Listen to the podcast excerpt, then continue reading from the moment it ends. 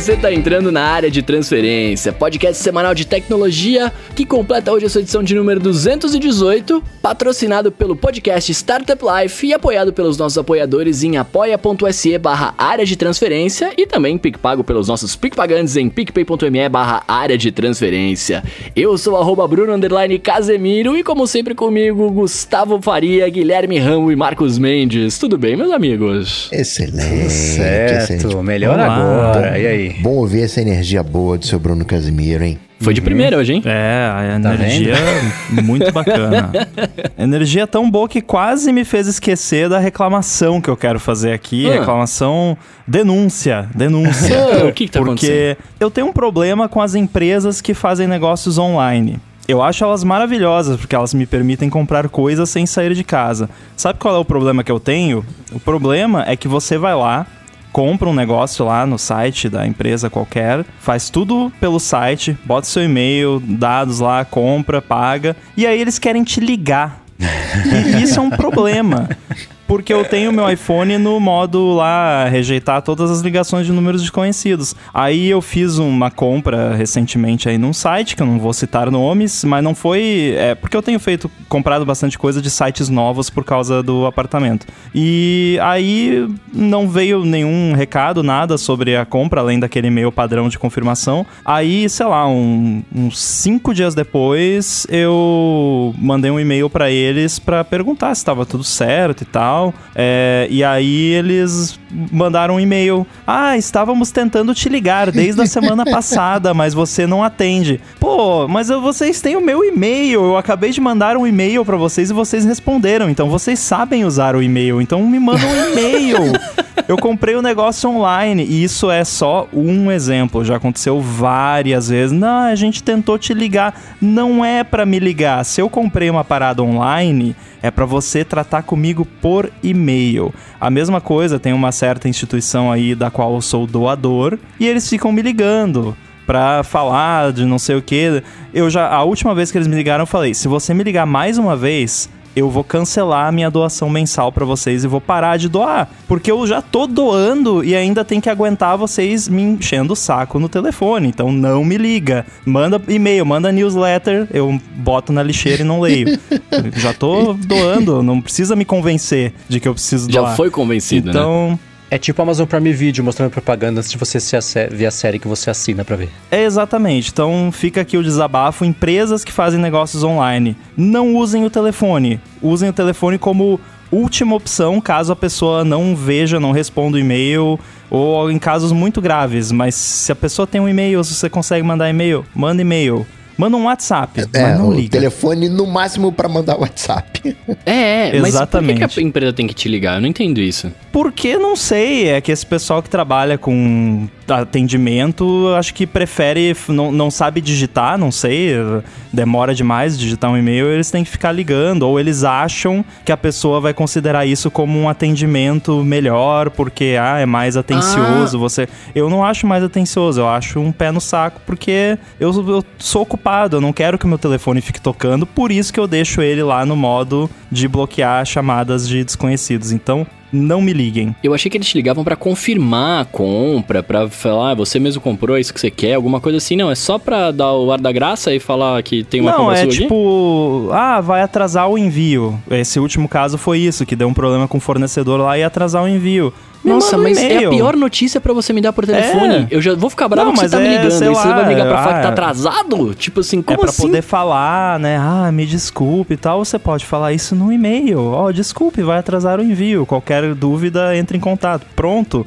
resolvia. Pra você ter uma ideia, você falou de confirmar, né, e tal. O meu cartão que eu uso pra esse tipo de compra, quando o cartão quer confirmar a compra, ele manda um SMS. Responda um se você fez a compra, dois se não. Nem o cartão liga pra confirmar a compra. Então, não tem cabimento. Eu acho ridículo em pleno 2021 as empresas ficarem querendo ligar pra você. Se- Tudo bem, se eu tivesse ligado pra lá pra comprar o negócio, tudo bem, me liga, mas eu não liguei, eu fui no site, então me manda um e-mail. Por outro lado, eu, com alguma frequência, eu peço iFood e aí a pessoa me liga lá do estabelecimento. Só porque acabou o camarão, acabou o queijo, acabou sei lá o que que acabou. E eu não atendo. Aí vem a, a entrega, oh, não tinha esse refrigerante. Então a pessoa tentou te ligar para saber se você preferia A ou B. Eu trouxe aqui o A ou B para você escolher qual, qual, qual, que você quer, né? qual que senhor quer, porque o senhor não atendeu o telefone. Falei, eu não atendi o telefone porque eu, eu,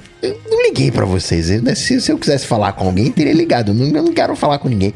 Tava né, irritado esse dia. Eu quero falar com com ninguém. E se não tem um negócio, se não tem a opção, não coloca no cardápio que tem a opção, né? Resolve tudo online. Não, ou, ou me manda uma mensagem pelo aplicativo do iFood que tem esta possibilidade. Que tem chat. É, é para isso que, que já é chato. É. Porque tem empresa que abusa do chat. Até o Raul Júnior comentou aqui que tem, tem restaurantes que você pede e o cara fica usando o chat para fazer upselling, né? Ah, não quer levar combo extra de ketchup, sei lá.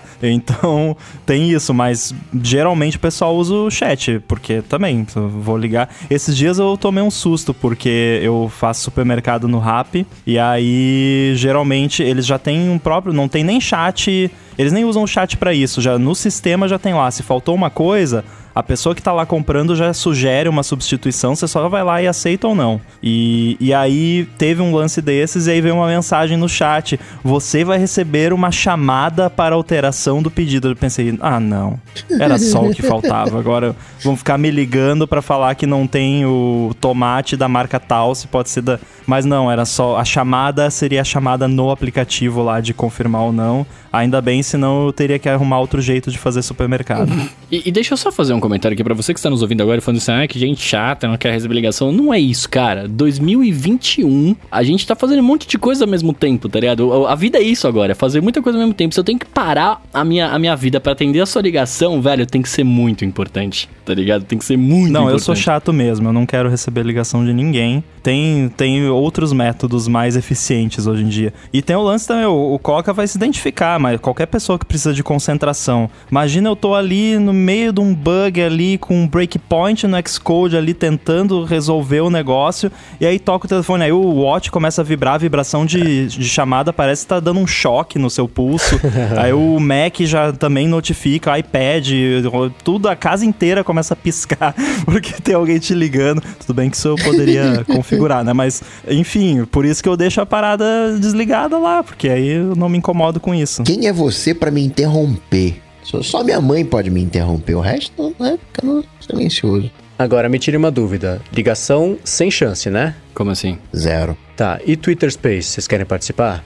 Eu fiquei sabendo que vai ter um encontro do DT no Twitter Spaces em breve. Então, então, tá vendo só como comentar por aqui às vezes resolve alguma coisa? Muito obrigado a boa alma que me fez ser convidado para começar a usar o Twitter Spaces. Estou agora habilitado a fazer isso e quero armar alguma coisa para que a gente que, que, que faz, que escuta, que participa, que monta, que brinca de ADT, brincar também do Twitter Space de alguma forma. Então a gente vai conversar sobre isso para fazer alguma coisa bacana aqui para vocês. Não sei se vai ser nessa semana, na semana. Quer dizer, tá acabando a semana, mas enfim, na semana que vem, mas pode deixar que a gente avisa vocês quando for rolar isso aí para chegar na sua vez de ouvir um pouquinho e não só de falar e poder é, conversar com vocês ali no, no Spaces. Eu sugiro que seja a edição especial, que é um marco, né?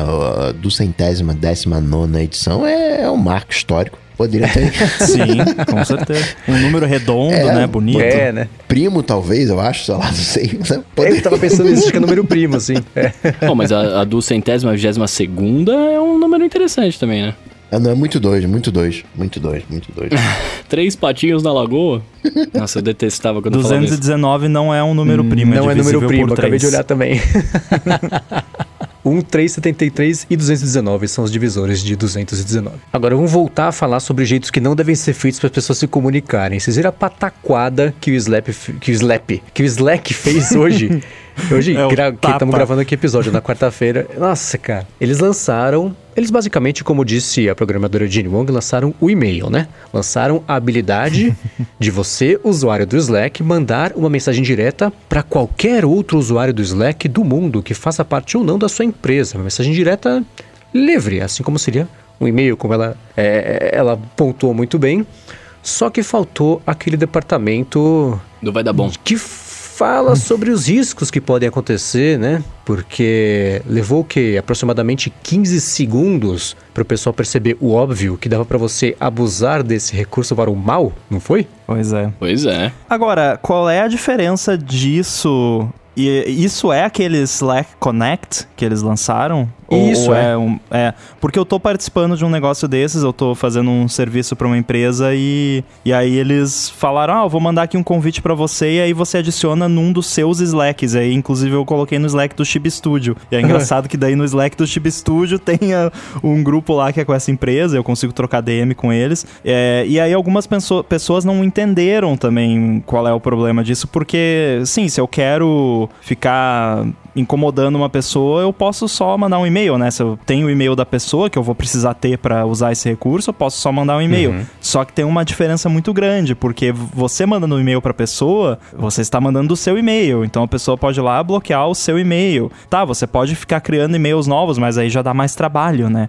E nesse caso aí, se a pessoa quiser bloquear você e não receber mais suas mensagens, ela teria que bloquear o e-mail do, que o Slack usa pra mandar esses convites. E aí, tipo, ela poderia perder os convites reais, né? Então, foi. Eu, eu não entendo como que eles não pensaram nisso. É, é- é tão básico. É, de novo, né? A gente falou agora o negócio da ligação. Em pleno 2021, uma empresa lançar um recurso e não pensar no potencial disso ser usado, é, de ser abusado pra fins escusos, né? Então, o que me confunde sobre isso é o seguinte: eles começaram a testar isso em outubro. O Quib existia ainda quando eles estavam testando isso, pra você ver como faz tempo, né? E, e como é que um negócio tão elementar desse, de, de um caso tão, tão. Assim, levou 20 segundos pro pessoal perceber que dava pra começar a fazer spam incomodar todo mundo se você soubesse o e-mail da pessoa. Ou às vezes nem precisa saber, se adivinhar o e-mail da pessoa, começar a fazer spam é, é, é, de, de força bruta, querer lançar, mandar pra um monte de gente, mandou um invite pronto, tá falando com a pessoa. Então é muito louco como o, o, o jeito básico que um recurso desses funcionava, eles não pensaram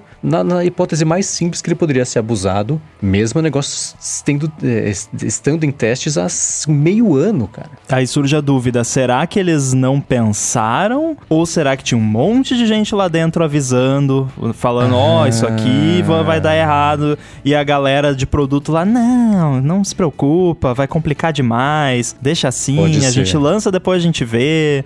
Esse mecanismo ele não é exatamente novo, né? Todo mundo faz de é, mais ou menos assim. É que no e-mail você tem um anti-spam, você tem proteções, mas esse mecanismo de convite ele é mais ou menos é, comum. A questão é que é o Slack, é algo né, profissional, não, não é eu ser importunado pelo Facebook, pelo Instagram, ok, né?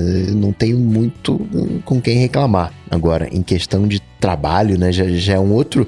Não é mais pessoal, né? Tem um outro. eh, Acho que eles quiseram colocar uma coisa, entre aspas, que não dá ruim no pessoal, mas que dá ruim no profissional e se embananaram. É que o Slack tá numa situação meio complicada é, é, por causa da concorrência, especialmente com o Microsoft Teams, né? Então eles precisam dar um jeito de expandir a utilidade da plataforma sem, sem é, muitas coisas que eles consigam adicionar, porque ela já, ela já estava numa estrutura boa do, do jeito de trabalhar entre as empresas, né? Então agora você vai conseguir fazer colaboração entre empresas. Então ao invés de você ter um grupo de uma empresa ou de outro e não se conversarem, projetos conjuntos dá para as empresas se falarem e ter os canais e ter aquilo tudo é, de um jeito conjunto e, e enfim, eles estão tentando fazer esse tipo de coisa para conseguir se diferenciar ou ficar à frente da Microsoft onde dá, né? Mas aí pisa na bola de vez em quando com essas coisas, né? Fala, como é que vocês conseguiram fazer isso? É que nem aquela Sei história lá. do, do Zuck, falando, pô, a juventude aí, né, colando no TikTok, já sei o que, que eu vou fazer. Vou fazer uma versão do Instagram para menores de 13 anos, que assim, quando eles ficarem jovens,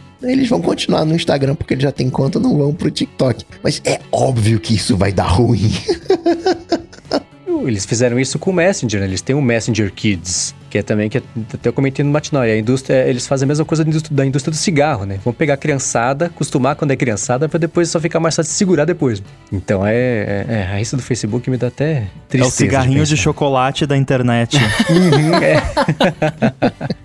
Exatamente. Muito bem, muito bem, meus amigos. Depois desses mini 20 assuntos que fizemos aqui, vamos começar os nossos follow-ups de hoje, ó. Uh, bom, semana passada a gente falou aqui sobre empresas, né, fazerem redes sociais pros, dos próprios produtos, né? E o Raul Guarini tá falando que uma dessas redes sociais, né, é, menores de empresas que fazem hardware, que é até maneira, é a da Fitbit. Mas aí o, o Google acabou comprando, né? E agora, como toda rede social que o Google tem, ele vai acabar matando ela, né?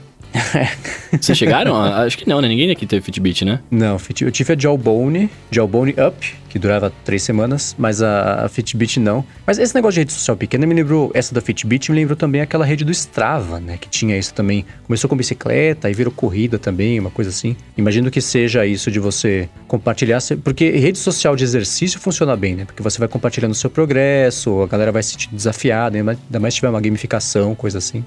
Mas essa da Fitbit não, mas é isso, né? Vai dar três meses, o Google vai falar: ah, quer saber? A gente vai fazer o, o Fitbit Plus, aí fazer o Fitbit Wave, aí vão matar. Mas se a Fitbit se vendeu, é porque não tava fazendo grana, né? Já tava fadada a morrer. Se o, o, a coisa tá bacana, a galera tá curtindo, tá usando, tá interagindo, né? Fica viva. Por mais que de repente eh, essas redes, né? Adidas tem a, a dela, o ASICS também tem a dela, né? Que compraram lá o Runkeeper, né? Esse, esses mini aplicativos, essas mini redes. Mas né, se né, não tá se bancando, como é que faz, né? Aparece uma oferta dessa, eles vendem, né? Mesmo sabendo que não vai ter um futuro muito grande com um novo comprador. É que a Fitbit ela entrou no. o problema dela é maior. Né? O problema dela é que. Ah, eu engoli o mercado de wearables, o Google tentou correr por fora com o Android Wear, que não virou muita coisa, apesar de eu ter certeza que quem usa relógios com Android deve gostar muito, e ótimo, que bom que funciona. E a Samsung é quem segue investindo um pouco mais nisso aí, mas a Fitbit ficou meio, meio perdidaça no, no caminho, né? E o Google comprou, apesar de eles terem prometido, jurado, juradinho de pé junto que não vão mexer nos dados, eles não compraram para salvar ninguém, né? Hum. Então, tem isso. Não, eles são muito altruístas, cara. A única que se mantém de, nas pulseiras é a Mi Band, né? Com certa expressão. Sim, tem seu público, sempre escuto falar muito dela, mas eu não vejo por aí. Tudo bem que não estamos saindo na rua, blá blá blá. Mas. Nossa, lá no, no estúdio que eu trabalho, todo mundo, tipo assim, dos 100, 99% é, dos funcionários tem a Mi Band porque eu tenho Apple Watch. Eu vejo a Mi Band, só que não com os meus olhos, eu vejo com ondas de rádio. Porque com os meus experimentos de Bluetooth que eu tenho feito aqui, tem aparecido. Às vezes, quando eu tô fazendo um scan ali de Bluetooth, às vezes aparece. Então quer dizer que algum vizinho aqui tem, então as pessoas têm. ah, eu comprei um produto da Xiaomi essa semana, tá? Pra não falarem que eu nunca comprei nada da o Xiaomi. O que você comprou? Comprei uma balança. Ó. Oh. Mas é legal, ela faz, ela chama, ela, ela chama Mi, óbvio, né? Tudo chama é Mi. Mi Body Composition Scale 2. Nossa, ela, aquela de, de bioimpedância, então falar quanto de massa muscular, quanto de osso, quanto de hidratado você tá, faz umas seis medições lá com base no, no seu peso e nos eletrodos que ela põe no seu pé. É divertido. Um italiano falando Mi Body Composition, é. né? torcer para durar mais do que o outro produto da Xiaomi que eu tive, que foi o, o negócio de água lá, o, o puxador de água de galão que durou uma carga e nunca mais recarregou. Ó, ainda, ainda sobre esse papo de redes sociais, né? Na semana passada também tinha comentado que a, a DJI podia ter uma rede social para as fotos, etc, dos drones e tal. E Igor Couto tá falando que a DJI já tem essa rede, é a skypixel.com, eu também pois a é, desconhecia. Inventei uma rede que já existia. eu sou um completo ignorante nas redes sociais de menores de empresas, porque para mim todas estão fadadas ao, ao, fracasso. É, que a gente volta àquela discussão, né? Pra, é pra, pra aquela galerinha entusiasta, assim, imagine como é que vai ser uma rede social com fotos de drones.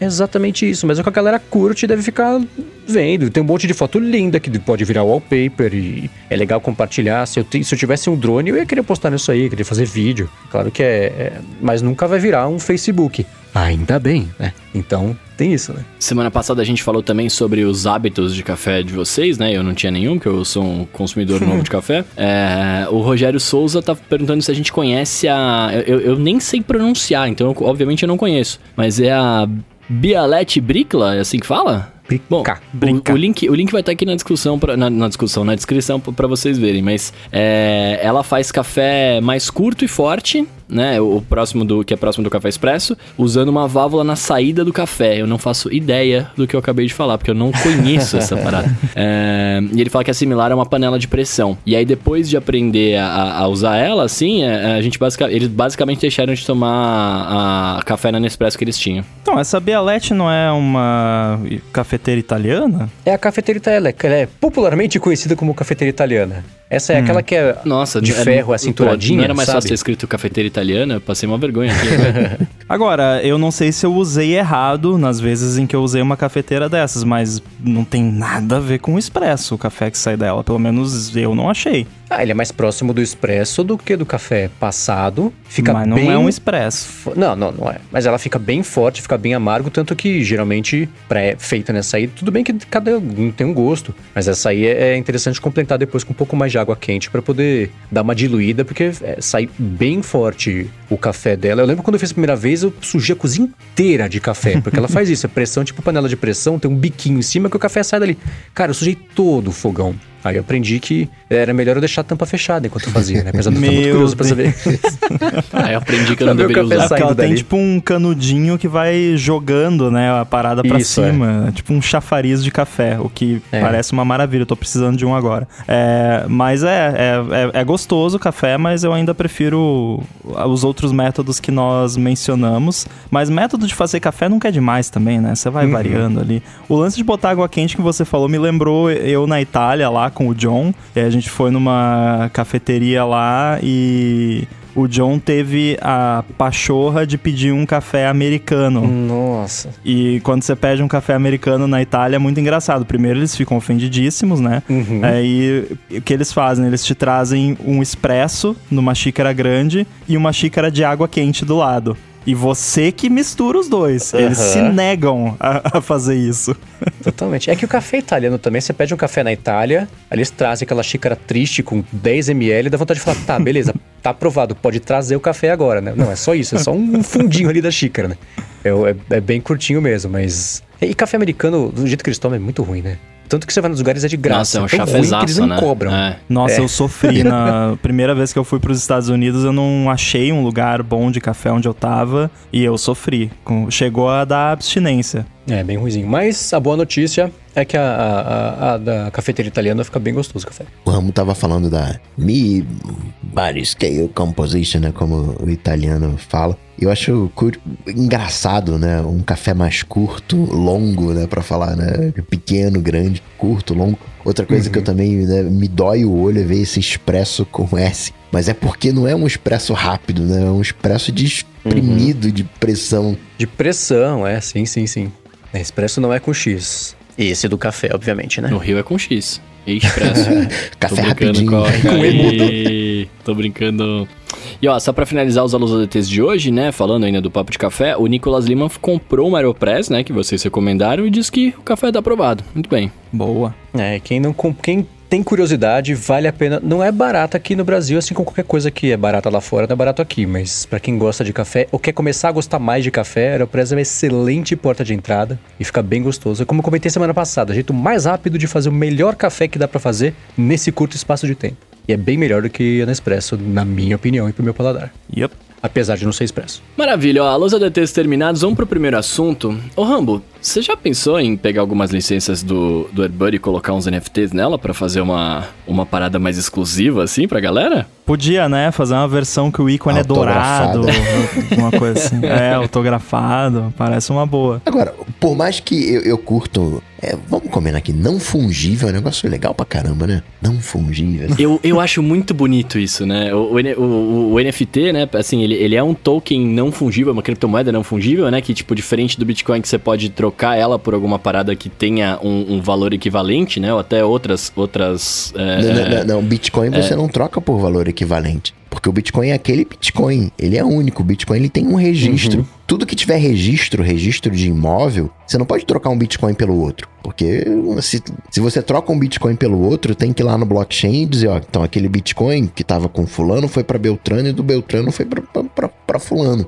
Se tiver um registro transacional, não, não rola. Eu votaria para a gente adotar, em vez de NFT, ou não fungível, por mais bacana que seja o nome, para criptoarte. Pô, Olha. gostei do nome, hein? Olha. Eu acho que você tinha que registrar esse Não, nome mas- como uma NFT. Não, mas já tem uma galerinha usando esse nome, né? Eles não tem, não é criptomoeda? Não, mas estão vendendo arte, então é criptoarte. Então, mas ainda Criptoarte. a- a- ainda tá num NFT, assim, eu não sei qual, qual, qual o charme. Qual foi o cara de direito que, né, que não sei se para dar moral no projeto, não, vai ser NFT. Mas criptoarte é mu- muito mais legal. Então, vou viver da minha arte, virou, vou vender minha criptoarte na blockchain. Nossa, Isso é é curioso muito que vocês Black falaram Mirror. que vocês gostam do nome não fungível. Pra mim, eu penso em fungo. Eu acho meio, meio asqueroso. Mas é, não não, tem, mas fungível, não não pega fungo. É, exatamente, não pega fungo. Não apodrece. Pra mim, não fungível parece um termo que estaria, sei lá, no hino nacional brasileiro ou na Constituição. uma parada meio antiga, assim, não sei. É, mas vamos, vamos lá, vamos tentar desem... Ó, antes de qualquer coisa, deixa eu falar, fazer uma recomendação aqui. Quem quiser escutar um papo sobre NFTs com especialistas no assunto, saiu recentemente o episódio do Tecnoblog, eu recomendo para vocês poderem aprender mais sobre isso. A gente vai falar aqui as nossas impressões, o que a gente acha, o que estamos sentindo sobre os NFTs, muito mais do que a parte da minúcia técnica e, e- e tudo mais. Então, fica a dica para lá. Mas da- de duas semanas mais ou menos para cá, que foi quando a gente falou pela primeira vez do NFT, que a gente conseguia lembrar o, o- o- a sigla, né? É, já tá um pouco mais claro o que, que ele significa, o que, que ele é, e é louco que ele esteja ficando bem mais colado nesse mercado de arte mesmo. E, e que foi justamente o primeiro exemplo que deram, né? Ah, a pessoa compra uma Mona Lisa, a Mona Lisa é dela, mas como é que vai. Como você transfere isso para bens digitais? Então venderam lá o, o, sei lá, o GIF animado do, do Nyan Cat. A pessoa que comprou aquele, ela tem o GIF animado. Não é nem, pode não ser o original, sei lá, mas quem criou o GIF animado falou: agora ele é seu. Tipo Jack Dorsey, que vendeu os direitos. Não, o direito não, vendeu o primeiro tweet dele, aquele dia setting up my Twitter. Fez aniversário essa semana, inclusive. Eu acho que faz uns três ou quatro dias que, que deu aí o, o, o- o aniversário do primeiro tweet. É isso, um cara da Malásia pagou 3 milhões de dólares porque ele queria que o tweet do Jack Dorsey fosse dele, dele, o, o comprador. Né? Então agora ele tem lá a propriedade sobre aquele tweet, apesar de do Jack Dorsey poder deletar se ele quiser, ou, ou, enfim, se ele quiser tirar Agora- prints e, e vender isso também, ele pode, mas o tweet mesmo pertence ao cara que comprou. Né? Deve ter muita gente que tá ouvindo e tá se perguntando a mesma coisa. E eu confesso que eu cheguei aqui pra essa conversa totalmente cru. Eu não sei nada sobre esse assunto. Diferente de outras coisas que eu costumo estudar. Eu não estudei isso. sem tempo, irmão. É, qual é a diferença entre você vender um negócio desses e você vender os direitos de uma coisa, por exemplo? Porque assim, o que que o cara que pagou 3 milhões tem? Tipo, porque o tweet tá lá, eu posso tirar um screenshot do Twitter e tá, eu também tenho o do tweet, eu também tenho o tweet. E como você falou, o Jack Dorsey pode deletar. Então, tá, então o cara não tem nada, ele pagou 3 milhões por nada, basicamente. É, ó, e, e complementando a pergunta do Rambo, eu, eu entendo que assim, basicamente, o NFT ele, é- ele é tipo um, um, um certificado de propriedade digital que não pode ser violado, né? Então, se eu compro esse tweet, é, eu não tô comprando o tweet, eu tô comprando um número que equivale àquele tweet, não é isso? Então eu acrescento, tipo, uma senha no meu. No meu no- no- na minha compra, entre aspas. Mas, Mas, aí a a minha dúvida é a seguinte: que direito isso dá ao proprietário ou que bem ele tem de é, o, fato? o que, que eu adquiro? Eu adquiro o número daquilo? Fazer de novo uma analogia aqui com, com o que eu conheço. Eu, você pode ir lá no site do AirBuddy e comprar uma licença do AirBuddy por 10 dólares. Você vai ter uma licença para usar o AirBuddy. E eu também poderia vender o AirBuddy. Poderia chegar uma empresa, um desenvolvedor, ah, a gente vai pagar aqui tanto pelo AirBuddy e agora ele é nosso, a gente vai desenvolver, a gente tem o direito de vender. Mas se eu fosse vender uma NFT do AirBuddy, eu só ia vender lá uma propriedade virtual fake inexistente que pro cara poder falar é meu, é, entendeu? Eu, eu não consigo compreender a, o que a pessoa está comprando de fato. Por isso que acho que é essa análise, essa, esse jeito de exemplificar para que que serve e o que que é e o que que dá direito ao que de NFTs é com obras artísticas. Você é um, imagina um fotógrafo ou um pintor mesmo. O pintor, o fotógrafo, Sebastião Salgado, ele tira as fotos dele, ele pode vender as fotos dele.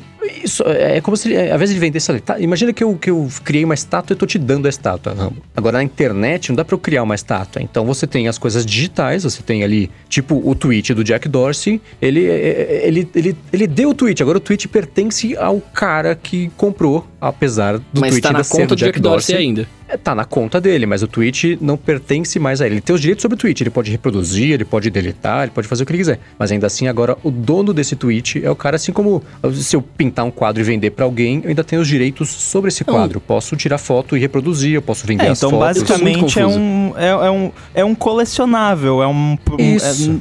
é- então basicamente assim, não é uma coisa pra gente que tem muito mais dinheiro do que a gente, porque É, tipo, né, exatamente. você comprar a, a Mona Lisa. Eu, eu entendi agora, eu acho que eu entendi, porque assim, eu posso pegar uma foto da Mona Lisa no Google, imprimir e colar na parede da minha casa. Sim. Isso não me torna dono da Mona Lisa, que é o Uhum. quadro lá e tal. Ah. Só que ainda assim é mais complicado porque a Mona Lisa existe eh, Sim, é. fisicamente. Existe um quadro original que tá lá no museu e que é o original e que é a propriedade. Só que nesse caso a gente tá falando de itens digitais. Então o cara é dono do conceito do primeiro Twitter, sei lá. É, então assim, eu, eu comprei o tweet do Jack Dorsey, eu posso fazer uma camisa com aquele tweet, eu posso fazer o que eu quiser com ele, Não. que o Jack Dorsey não tem o direito de reclamar. Não. Não? Não. Eu Você é confuso, dono então. do conceito do tweet, não do tweet propriamente dito. Nossa. Quando. Nossa. É uma viagem, é uma viagem louca. Bruno, pensa assim: quando você compra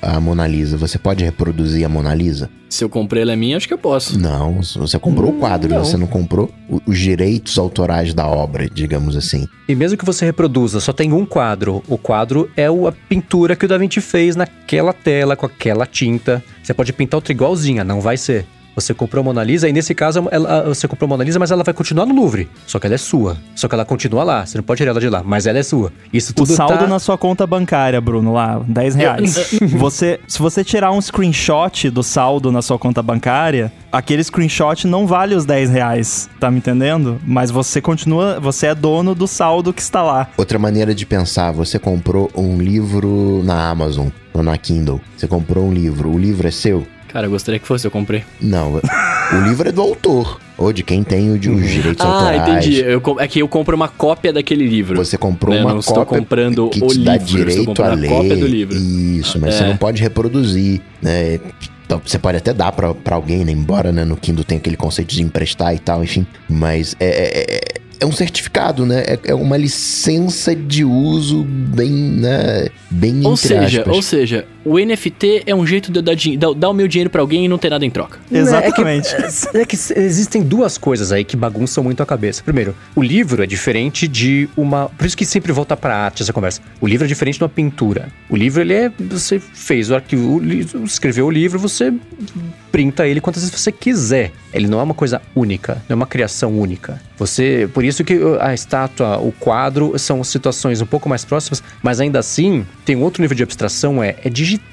A gente fica pensando em comprar um negócio e Ele ter já não existe, físico né? ali. É, é como eu vi, por exemplo, é, sei lá, que nem o artista, o, o quadro do- daquele artista Beeple, que foi vendido por NFT por 69 milhões de dólares. Acho que ele é o terceiro artista mais valioso vivo no mundo. E até uma semana atrás ninguém sabia quem era esse cara. E é claro que acabar aparecendo uma história dessa, especialmente agora que o assunto ficou quente, né? É a Mas corrida o Jack do Dorsey ouro, ter né? vendido. É, mas tem. Mas o, o Jack Dorsey ter vendido por 3 milhões e aí fala, ah, então eu vou aqui, vou dar, doar o, o dinheiro aqui levantado para isso para uma associação de criptomoedas para ajudar a África. Porque isso tudo também tem, para bagunçar ainda mais o coreto, tem a ver com criptomoedas, é baseado acho que no Ethereum, né?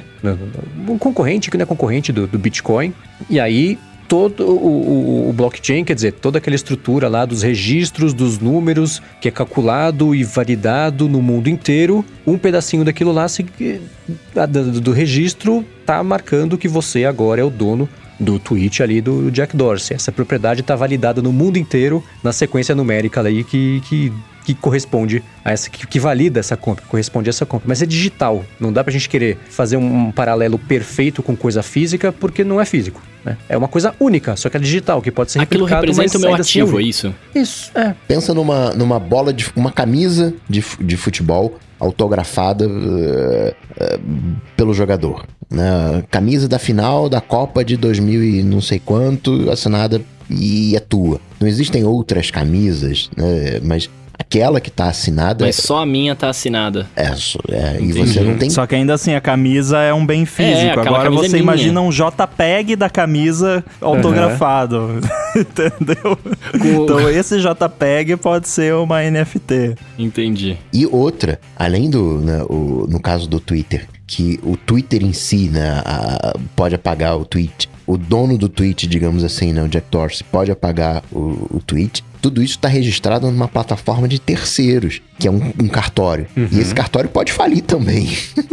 então, se, Exatamente. se esse cartório né, quebra, você não tem mais o, a, a validação de que, né, de fato, aquilo dali é seu. Como que eu Hum. crio um NFT? Eu, eu, eu pago pra alguém e eu faço. Como é que eu faço isso? Tô Então, tô existem essas plataformas que, que validam, que, que, que inserem a venda e a compra do blockchain lá para ficar validado o que você tem esse certificado e isso ficar registrado no mundo inteiro, que agora o tweet do Jack Dorsey é seu. Mas não dá pra Entendi. ser uma compra direta. Tem umas plataformas que fazem isso porque tem que emendar o código do DNA lá do, no blockchain e todo mundo ter acesso a isso e ficar validando essa compra eternamente. Mas a, a loucura pra mim é o fato de eu comprar uma coisa que não é minha. Tipo, é meu, beleza, ó, tô- eu dei- claim na parada, né? Eu virei e falei assim: olha só, a Aham. partir de agora isso aqui é meu, toma meu dinheiro, leva todo meu dinheiro, porque não foi barato esse tweet, né? Leva todo meu dinheiro aqui. Mas ele não é meu, porque o Jack Dorsey pode apagar. E se ele apagar, o É. que que aconteceu? Entendeu? E aí, se ele apagar, o que que eu faço? Eu fico só, eu falo, não, mas eu tive o NFT lá, foi, foi meu. Cara, isso é muito confuso. Mas ó, tá lá vendo, hein? Um 021-82369 é o número do meu ICQ. Se você quiser me comprar aí o meu número do meu ICQ, fique à vontade. Não sei a senha. Aliás, hackers do Brasil, se quiserem descobrir a senha do meu ICQ e me passar, porque eu não tenho, fique à vontade também. Acabei de achar aqui um episódio do Planet Money sobre NFTs. O título é The 69 Million JPEG. Eu vou ouvir amanhã e provavelmente eu vou entender. Tem uns 22 Aham. minutos de duração, então dá tempo de ouvir. E vou ver se eu escuto o Tecnoblog também, porque aí acho que vai ficar mais fácil de entender o que tá acontecendo. Eu quero ver é que vão fazer NFT Stories. Você compra o negócio, mas só é Nossa. seu por 24 horas. Meu Deus. Vai trocando, vai rotacionando a propriedade. Depois, Bruno, acessa um site chamado v.sente.co. Você coloca um tweet à venda ou compra um tweet lá. Você pode pegar o seu tweet e você coloca lá e a galera que foi a plataforma que o Jack Dorsey usou para vender o, o tweet dele. Então tem lá é, a galera vendendo e aí você paga lá um dólar, 200 dólares, 120, tipo, né? Eu vou vender o tweet do, do iPhone 10 lá. Tô É, me cadastrando falar, agora cara. aqui. Boa. É, com leilão você conseguiu levantar uma boa grana com isso aí. Claro que provavelmente Ou não, vai não. dar 3 milhões, mas, mas vai pagar um- uns, uns vinhos aí. E isso vira também uma maneira de remunerar a galera. né? Por exemplo, como é que eu posso remunerar o, o Rambo? Eu curto o trabalho do Rambo, eu quero remunerar o Rambo pelas coisas que ele faz. Eu posso comprar a arte dele. Né? No, que no caso, entre aspas aqui, de- dessa plataforma que é focado em, em tweets, eu tô comprando o tweet dele. Mas, cara, eu tô muito no maluco. Porque vocês entendem a diferença, né? De, de, de eu ter um- a Mona Lisa num museu e o bagulho tá lá e existir, né? Porque assim, o conceito é o mesmo, eu entendi, né? Então está exposto o negócio, mas eu falo, ó, aquele quadro da Mona Lisa é meu. Eu não posso tirar ele de lá, eu não posso fazer nada, mas ele é meu. Eu sou o dono daquilo. Todo mundo perguntar, ah, o Bruno é o dono da Mona Lisa. É, a mesma coisa é, é- é o do tweet. Mas a, a chance de alguém lá e deletar o quadro da Mona Lisa é muito pequena. Pegou Né? fogo. Não, beleza, pegou, tá bom. Ou Pegou alguém fogo. resolve restaurar, né? É, Pilote Uomo 2. Mas a chance de- do Jack Dorsey acordar chateado aquele dia e falar assim: hoje eu vou zoar o cara que comprou o meu negócio e lá pagar é, é muito maior. Cara, sendo Jack Dorsey, não duvide de nada. Pois é, mas então é isso, que- é isso que não entra na minha cabeça, tá ligado? Por Vamos- quê? Por que que eu quero isso? Vamos colocar de uma outra forma. Você compra um software mó bacana, tá lá usando, aí o desenvolvedor retira ele da loja, né? Não dá mais suporte, ou whatever, e, e você perde aquilo. Você compra um livro na Amazon e a Amazon resolve retirar esse livro do seu Kindle. Já fez isso uma vez, Já né? Deu aconteceu. ruim. A Aí, Apple tirou as minhas músicas do Apple Music, já aconteceu isso. assim, é, guardando muito as devidas proporções, é, é a mesma coisa. Por isso eu vejo muito como um autógrafo, né? O, o tweet do Jack Dorsey tá lá pra todo mundo ver, todo mundo pode né, espiar, pode, enfim. Mas o teu tá autografado, né? Você guarda isso, não aqui, né? É que nem o cara que tem a camisa autografada do jogador, ele curte aquele jogador e, né, comprei, é meu e pode né, negociar, né? Pode vender isso. Mas a camisa tá com ele, qual que ele veste a camisa, a camisa tá lá. Inclusive aqui, ó, compre essa plataforma que o Coca recomendou aí, compre e venda tweets autografados pelos seus criadores originais. Só tem um pequeno problema, eu entrei aqui, fiz login com o Twitter, e aí quando eu vou em Setup Your Wallet, dá servidor não encontrado. e só porque eu falei, agora entrou. Aí, ó. Ia falar, alguém comprou o servidor e deletou, só de sacanagem. É, comprou uma NFT do servidor. É. Mas eu- a primeira vez que eu ouvi falar de NFTs foi quando a Grimes, que é a namorada do Elon Musk, eu, eu não sei se ela é cantora, se ela é desenhista, que ela vende acho que uns desenhos, mas eu não sei o que ela faz. Ela é a Grimes. Ela, eu vi a Grimes fez uns desenhos e vendeu como NFT. Falei, bom, daqui a pouco eu descubro o que é isso aí. Aí. Aí, dia seguinte, três dias depois, ah, Kings of Leon vai ser a primeira banda, que não deve ser a primeira, mas enfim, a lançar o álbum que pode ser comprado via NFT também. Aí, quem comprar por NFT vai ter acesso a, a sei lá, ingressos a vida inteira, tem uns, uns, uns bônus ali, uns brindes pra quem comprar por lá. E aí, quando pintou esse negócio desse cara que vendeu a arte, a arte dele por 70 milhões de dólares, falei, bom, vamos lá, deixa eu ver qual que é disso aí. Mas é difícil de, de entender completamente, porque a gente fica sempre querendo fazer uma. Ah, então isso aqui é como se fosse. Mas não é como se fosse. É, é, é uma coisa nova. É o jeito que fizeram, pra, ar- especialmente para arte digital, ter a transferência de propriedade e a pessoa ter o direito, não o direito de reprodução, mas o, o, o- a, a posse daquele negócio que não existe, que é intangível. É por isso que bagunça. Aí eu vi já, ah, agora o Snoop Dogg e o Lionel Rich também vão começar a fazer música pra vender por NFT. Agora vai começar, todo mundo vai entrar nessa, né? Eu não, Que é a moda da vez. Daqui a pouco, sei lá. eu não entendo muito de futebol, né? Mas talvez seja tipo aquele passo do jogador que o cara tem, empresta pra não sei o que e vende. Porque no contrato do. eh, que se faz esse contrato digital, você. O, o dono da obra pode estipular um royalty. Então, por exemplo, ele pode dizer, ó, 10%. Se você revender, é- é teu, Aham. né? Revendi, pra, vendi aqui pra você. Mas se você revender, 10% da tua revenda vai pra mim. Então, por exemplo, essa, digamos, né, a, a obra que, que o Mendes falou de 70 milhões lá do, do Beeple. Ah, se alguém, de repente, revender por 140 e tiver lá um royalty de 10%, 14 milhões vai pro, pro criador original que já faturou 7 nessa venda. Quer dizer, né, enfim, fa- faturou todos os, os 70 dessa vez, mas ele vai mordendo. Então, tem uma série de, de características novas nesse processo. A hora que você falou do futebol, eu pensei, nossa, será que dá pra vender um gol que já aconteceu? Deve dar. Uau. Pô, lógico que deve dar. Vender o gol da final da Copa de 70, sei lá. Vende o replay daquele gol. Zezão. É.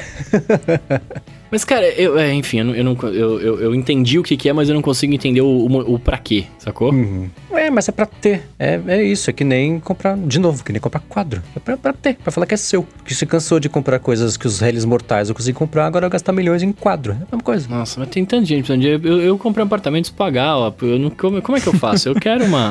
eu quero uma coisa dessa aí. Dá pra vender TikTok no, como NFT, ó, os seus TikToks de Nossa, eu vou vender dublagem os lá. TikToks. NF Talk. Bem, cara, eu, eu continuo confuso, eu, eu saio desse assunto, vamos finalizar, ele, mas eu saio desse assunto sem entendê-lo, mas essa é a Posso vida. falar que antes de começar a falar sobre isso, o Bruno falou assim: "Não, deixa que eu explico. Não, eu sei, eu sei o, o- eu sei o, o que, que o conceito da parada, mas eu não entendo o motivo, entendeu? Assim, eu não entendo Tá, pra que que existe, pra que que você faz, pra que que você usa, por que que você quer isso, não, não entra na minha cabeça. Depois Não desse entra. papo, o teu cérebro ficou fungível. Ficou fundível, exatamente. Mas é que, nem, é que nem Exatamente. Bitcoin. Qual a utilidade do Bitcoin, se você parar pra observar? Criar uma moeda virtual que tá lastreada em nada e a galera compra e tá valendo uma grana. Não, eu é consigo uma entender moeda, o Bitcoin cara, muito também. melhor, porque é uma moeda É uma e esse moeda. negócio de lastro aí não existe pra dinheiro nenhum, né? Isso aí Então, é mas coisa a- antiga. a galera concordou que, que- da mesma maneira que inventaram o Bitcoin e, e tem uma semelhança com ouro, inventaram um Bitcoin mais baratinho semelhante à prata. né? Essas foram coisas que surgiram do nada. né? O Bitcoin né, do nada fez como várias outras criptomoedas, né? Tirando as stablecoins, né? Tirando outros processos que aí sim então tem um vínculo com a realidade. Mas o Bitcoin, vínculo zero com realidade. Muito bem, vamos antes da gente ir pro próximo assunto falar sobre o Startup Life, cara, porque ele é um podcast, né, de bate-papo com líderes de startups que são referências no Brasil, e aí toda semana eles escolhem um tema relevante uh, para aqueles que trabalham com empreendedorismo, tecnologia, inovação, né, e trazem também especialistas das startups referências naquele assunto.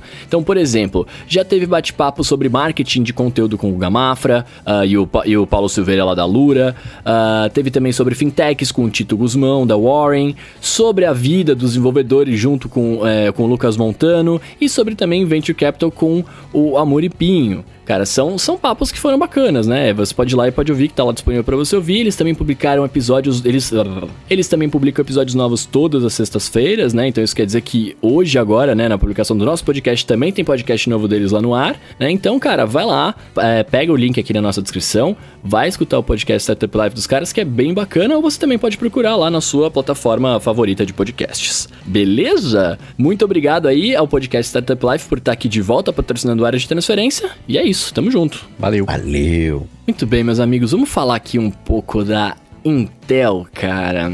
Como é que será que tá a relação deles com, com a Apple, né? Nessa semana, o, o CEO deles, né? O, o novo CEO, né? Que virou CEO agora, se eu não me engano, o Pat Gilsinger, assim que fala? Ele, ele anunciou no meio, né, de tantas outras coisas aí, de estratégias que eles vão fazer, que eles vão começar a fabricar chips ARMS para outras empresas. E aí? É, é tirando a pataquada que a gente vai comentar agora, claro, né, da, da, da dicotomia de atitude entre a campanha que eles fizeram atacando basicamente o M1 e, e todo o resto, eu acho que essa é a melhor coisa que poderia ter acontecido para Intel, porque eles não têm mais para onde correr, né? Já faz anos que a Intel virou sinônimo de atraso de produção. Eles foram líderes por muito tempo de, de todo o desenvolvimento de, de, processadores, né? Tinha negócio do TikTok, que um ano eles evoluíam a arquitetura, no outro ano mantinham a arquitetura e, e evoluíam a, a, a, performance mantendo a arquitetura, iam fazendo isso, e começou a ser TikTok, toque, toque, TikTok, toque, toque, daí começaram a atrasar. Ah, agora a décima primeira geração, ah, putz, vai atrasar, agora vai ser só para laptop, agora é só para PC, ah, não vai mais sair, agora é só ano que vem. E ficaram nessa, né? Isso, inclusive, foi o que motivou a Apple até a desistir da Intel como fornecedora de processadores e ela falou: quer saber, faço eu sozinho isso aqui. Pegou a arquitetura, as instruções, a arma, eu vou usar os termos errados aqui, mas sabe o que eu tô falando, para fazer os próprios processadores, porque tava dando certo no, no, no mobile, né? No iPhone, no iPad os processadores ARM é, é, passaram a dar certo logo de cara, né? Então a Intel, sem a confiança do mercado para fazer os próprios processadores, vem do final da linha do X 86, porque agora que a Apple passou a migrar para processadores ARM e deu certo, né? Acho que poucas vezes eu me lembro de ter acontecido uma coisa que foi um sucesso tão unânime quanto foi a performance de, de, dos Macs com o processador M1, né? Até a gente aqui gostou, apesar de, de, por enquanto só o Rambo e o Casemiro terem. Então eu acho Aconselho. que.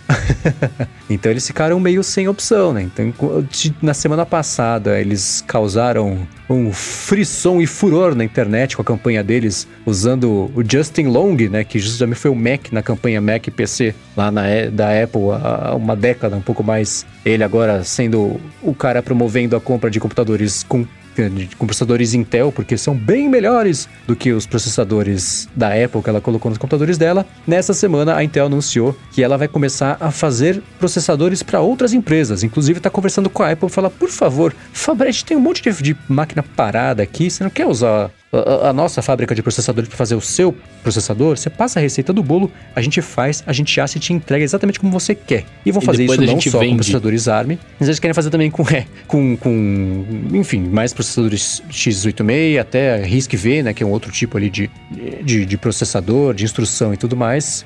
Então eles vão começar a. Eles querem virar um fornecedor terceiro de processadores que eles não desenvolveram, que eles só vão fabricar, ao mesmo tempo que, curiosamente, eles estão pegando empresas terceiras para fazer os chips da própria Intel. Porque ela não está conseguindo dar conta da, do, da, da fabricação que ela precisa fazer de processadores, porque a demanda está muito alta tem todo o problema acontecendo no mundo inteiro do mercado de processadores que está faltando está faltando chip, faltando peça. Então a Intel vai terceirizar os processadores dela com outras empresas e ela quer se tornar terceira para processadores de terceiros também. Doideira, mas que eu vejo como uma coisa positiva. Intel não ficando parada e não se deixando ser ultrapassada pelo fim que me parece não fim completo, mas assim, para ficar é, irrelevante o processador x86 para uma empresa do tamanho da Intel que precisa de muito dinheiro para se manter. Né? Ou não? Só um feedback em tempo real, aquele tweet está à venda. E a gente vai deixar o link aqui de na descrição aqui do episódio. Quem quiser dar uma oferta lá, vamos ver se acontece alguma coisa. Mas enfim, voltando aqui pra Intel, que não está à venda ainda. é, Cara, eu achei muito engraçada essa campanha, porque chega a ser pior do que aquele, aqueles videozinhos mequetrefes da Samsung, né? Porque pelo menos os da Samsung fazem algum sentido. Não, não, não, não, não, Esses não, aí não, não, não, não, não, não. Pera, pera, pera, pera, pera, pera. Eu vi muita gente criticando a campanha da Intel, mas a, a campanha da Intel em si, ela é totalmente válida. Não precisa de dongle pra Mac, você consegue... Não, eu não tô falando que é inválida. Ela é válida. Todo, toda a campanha. Bom, nem toda, mas, mas é válida a campanha. Os argumentos... Mas eu achei. Não, é muito mequetrefe. É, é aquela, é tipo quando em 2001 eu falava que queria comprar um Mac, o pessoal perguntava, mas dá pra acessar a internet no Mac? é, é coisa que daqui dois meses, quando a Apple anunciar os Macs novos, vai ficar obsoleto e eles vão deletar o vídeo. Pode gravar aí, ó. Tá, tá gravando já, né? Vamos Aí vender essa gravação. Quando isso acontecer, eu vou falar, ó, não disse que eles iam apagar os vídeos, que é o que a galera sempre faz. Mas, mas sim, é válido, são, são críticas válidas, só que não, São críticas dava pra válidas... ter feito de um jeito muito melhor. Não, a execução é uma outra parte, mas eu vi muita gente criticando é, o mensageiro, mas a mensagem em si é válida. Falou dos jogos, tem, jo tem jogo pra Mac? Vamos combinar que não tem, né? Na, na prática não tem. Seja pelo hardware obsoleto que a Apple usa, seja pelo firmware, os drivers obsoletos que a Apple usa, especificamente de M1, que você não consegue colocar dois monitores, né? Dizem. Não, todo mundo, ninguém aqui tá dizendo que eles mentiram na campanha. As coisas que eles falaram são verdade, só que foi mal feito. É- é- Esse é o ponto. Entendeu? Mas não é isso que, que eu quero discutir aqui. Não, não tô dizendo que eles mentiram, que não, Mac M1 dá pra botar 10 monitores. Não, não dá. Dá pra botar um e com esforço você coloca uns dois, três. Só que isso é tudo coisa que daqui dois, três meses a Apple vai anunciar o MacBook Pro e, e vai passar. O lance de jogo não, mas falar que Mac não roda muito jogo é chover no molhado, né? Exato. Isso aí é coisa de 20 anos atrás, quando lançou o macOS 10, o pessoal já falava que Mac não rodava jogo. É, teve também o CGI fail, né? Que não, não fizeram. recortaram a tela lá e a tela ficou por cima da mão do cara no, no vídeo, né? Ma- Mas, en- mas enfim, eu achei meio, meio viajada e achei muito estranho que daí agora. Não, mas é, foi just kidding, né? Foi só uma brincadeira. É, a gente vai fabricar os chips aí pra Apple de boa. O que eu achei estranho nessa campanha, ok, ela não é engraçada, né? Ela tem um que é muito mais de ressentimento do que qualquer outra coisa, mas em nenhum momento se fala de Intel, se fala de PC, né? É, A Intel não tem nada E a a Intel não vende PC. É, ah, olha só. Tirando no- o caso do M1 com dos monitores, que talvez tenha uma questão ali de patente, que a Apple não quisesse pagar o royalty né, para usar o, o, o, o Thunderbolt, né?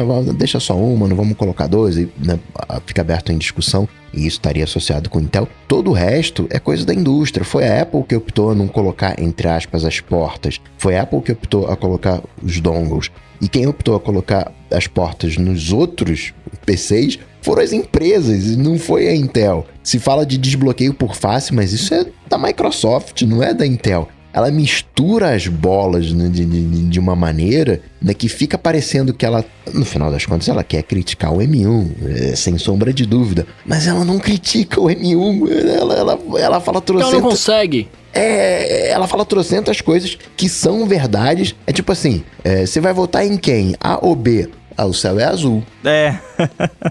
Assim, É, porque, tipo, nenhuma, ne- nenhuma das coisas que, que são criticadas, que, que, de novo, são reais, não, não tô falando que é mentira, mas nenhuma delas é. A, gente sabe que a Apple fez esses comerciais por causa do M1, todo mundo sabe. Isso é. tá na cara. e pegou um Só que cara. eles não Então. falam do M1. É, né? e, e E pegou. não falam porque não dá pra falar, porque eles não têm. Assim, uh, tá, o lance de não ter mais de um monitor não é por causa do M1, é porque é o computador que a Apple fez, ela fez daquele jeito, não deu tempo, ou porque é o modelo de entrada, enfim, vai, isso vai ser resolvido. O lance de jogo já é. Mac não é para jogo já há muito tempo e continua não sendo e não vai continuar não sendo. Não, não muda nada. Lance de dongle já é desde o MacBook lá, teclado borboleta maldito. Então, assim, ainda bem que a Apple mudou o teclado, né? Senão seria mais um, uma coisa para falar. é, ah, você pode dobrar a tela. O MacBook não dobra a tela porque a Apple não quer, porque a Apple não tem híbrido. Porque não é o produto, né? É, não, não tem nada a ver com, com, com processadores. É, parecia muito mais uma, um, um anúncios, né? Uma propaganda, sei lá, vídeos da Associação Mundial de produtoras, montadoras de PC do que da Intel. o curioso disso foi o, CEO, né? Porque o CEO da Intel, o novo, foi perguntado, falou, cara, você ontem estava falando do negócio lá como é melhor, as coisas da Apple é ruim, agora hoje você fala que quer se reaproximar da Apple para fazer os processadores. Ele falou, não, tava brincando. Não, é, como é que ele falou? Eu quero lembrar o termo exato que ele falou, porque foi engraçado. Ah, foi... No português seria o querido zoeira.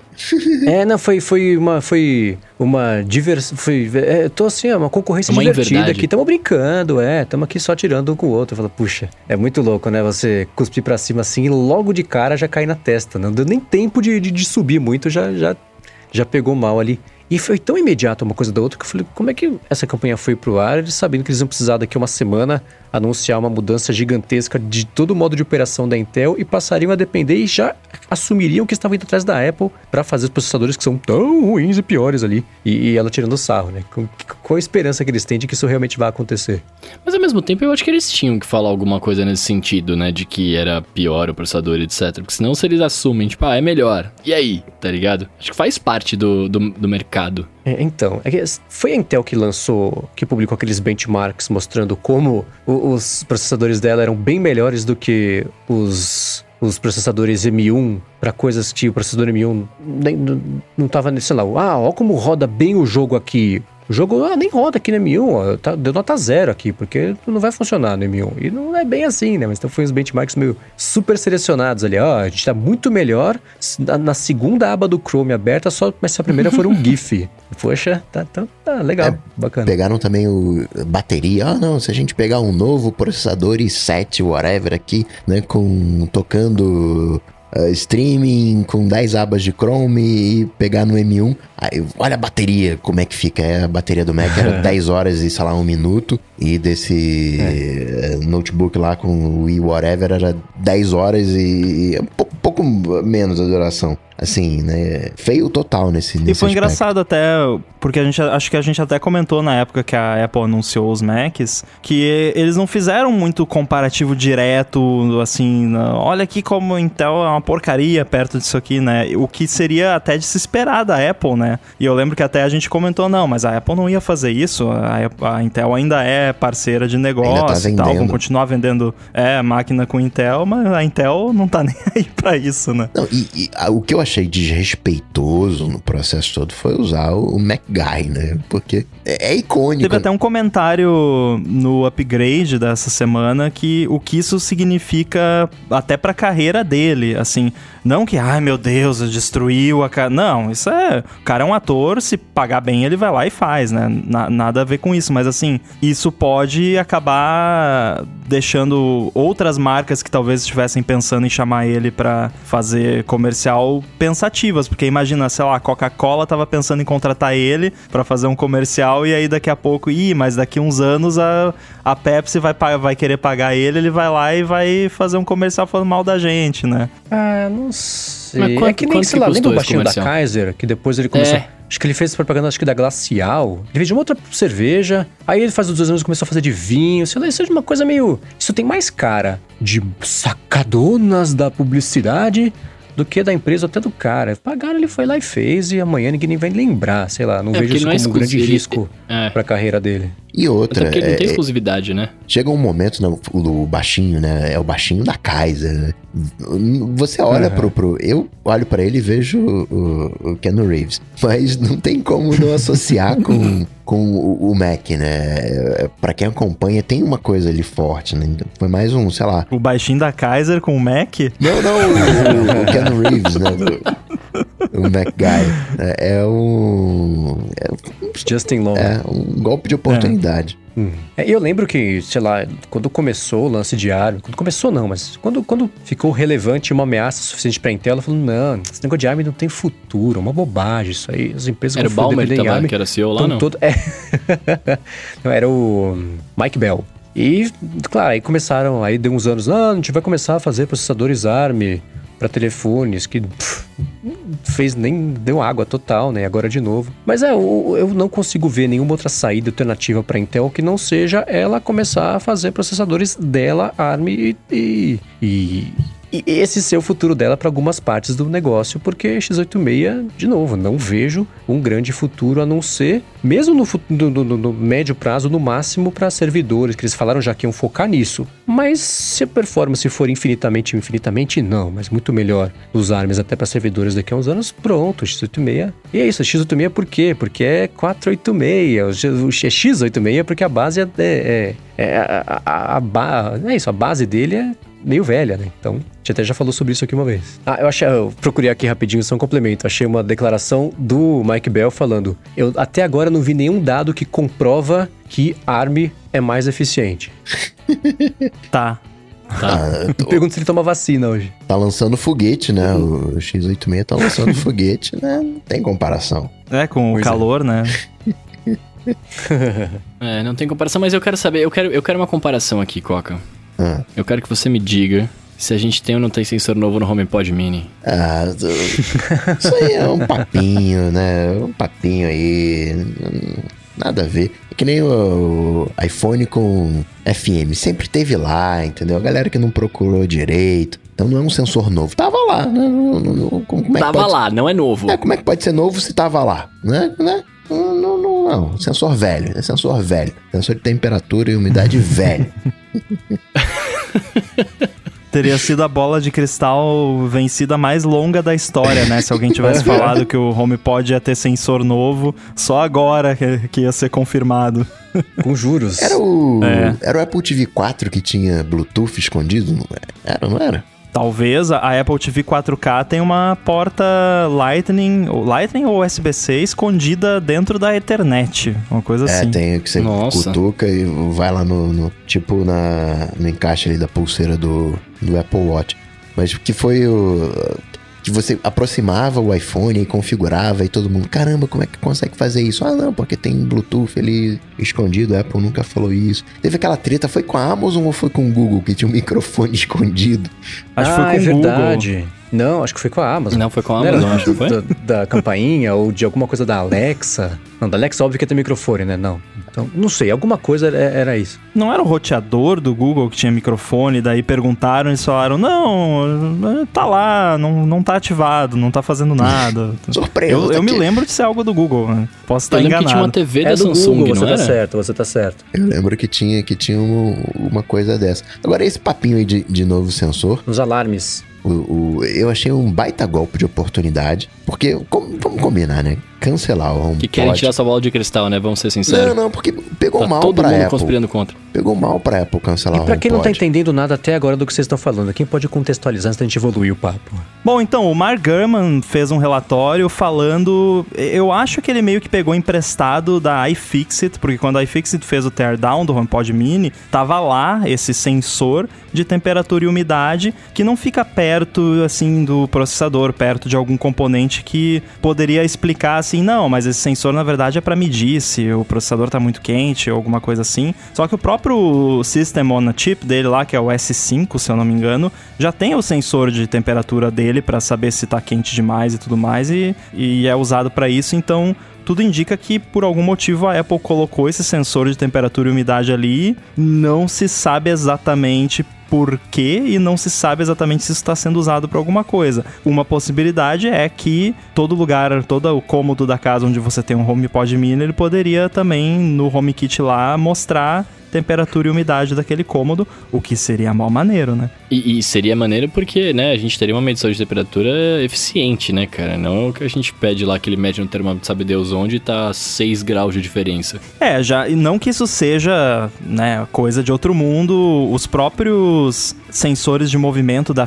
da Philips Hue, por exemplo, eles têm o, a, sensa, os, a sensação, eles têm o sensor de temperatura neles, então todo lugar onde você tem esse sensor de movimento, ele já dá também a temperatura. E tem também, eu tenho aqui o Weave Room, que mede qualidade do ar, temperatura, umidade, mas seria muito legal, né? Porque aí você não precisaria ter um acessório dedicado para isso, era só você ter HomePods espalhados por tudo que é canto, como eu terei, e você saberia uhum. já a temperatura e umidade, podendo usar para automação e, e, tudo mais. Mas esse sensor, para você consultar, você tem que usar a Siri ou você pode usar a Alexa? que dúvida, né? Porque se for pra usar Siri, não adianta de nada, né? Você tem o, o Bruno falou de precisão, mas o, você vai perguntar: e aí, Siri, qual é a temperatura? Ah, tá quente. É, eu particularmente não pergunto essas coisas pra Siri. Eu olho lá no, no aplicativo Home mesmo e tem até uns widgetzinhos que, de terceiros que você pode usar, que aí você consegue ficar acompanhando lá cada cômodo da casa como é que tá a situação. É, Ela e vai aí... responder ligando para Paulo Cintura. Exato.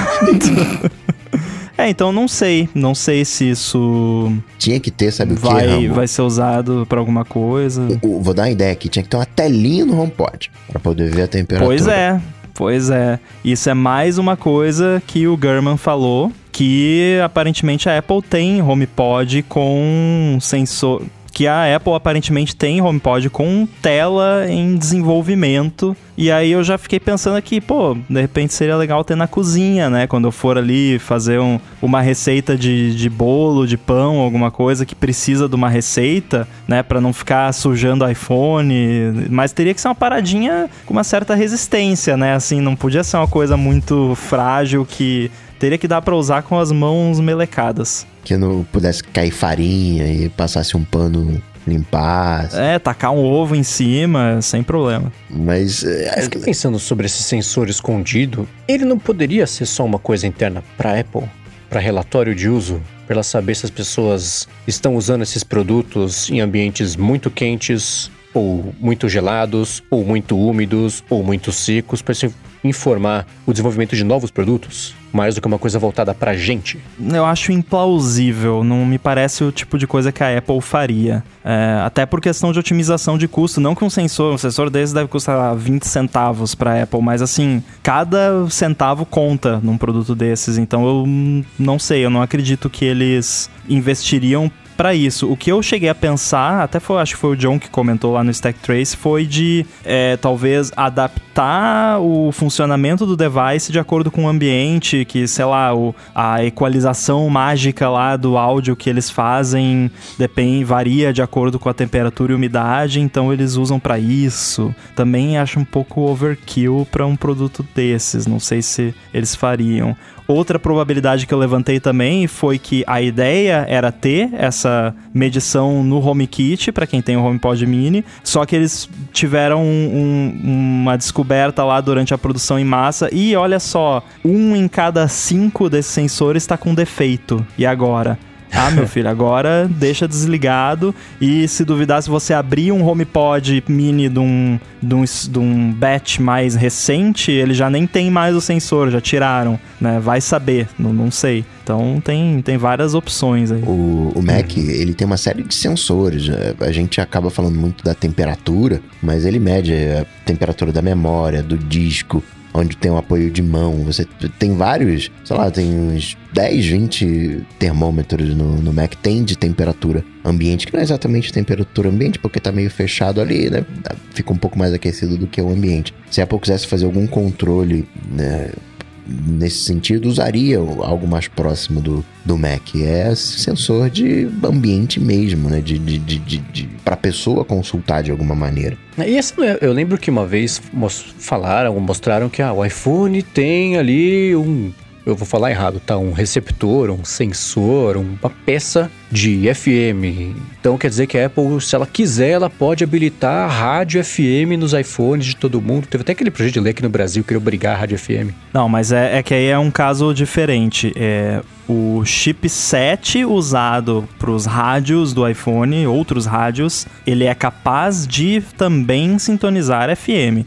Isso é super comum. Você compra lá um chipset de alguma coisa, ele vai ter um monte de recurso extra que você não vai usar num produto. Isso é normal, é padrão da indústria. Mas esse, esse sensor de umidade e temperatura não é, ah, tem um chipzinho lá que eles usam para outra coisa que por acaso tá. Não, é um sensor dedicado, separado lá num flatzinho que foi, dá pra ver que foi uma parada feita, não foi um acidente que, ih, pegamos essa pecinha e, e acabou que tem também, não, foi feito mesmo, e os iPhones, eles têm, entre aspas, um sensor também de umidade, mas na verdade é só um, um indicador é. passivo de, de se teve alguma, algum contato com líquido para eles negarem a garantia quando o iPhone foi danificado por líquido, embora eles façam propaganda que o iPhone é resistente a líquido e não dão suporte na garantia. Inclusive foram multados por causa disso com razão. Uhum. O, o iPhone tinha aquele galinho do, do tempo, né? Que conforme a é. O, o, a umidade fica azul, fica cinza. Só que o, esse galinho é, do iPhone não sempre... volta, né? Ficou,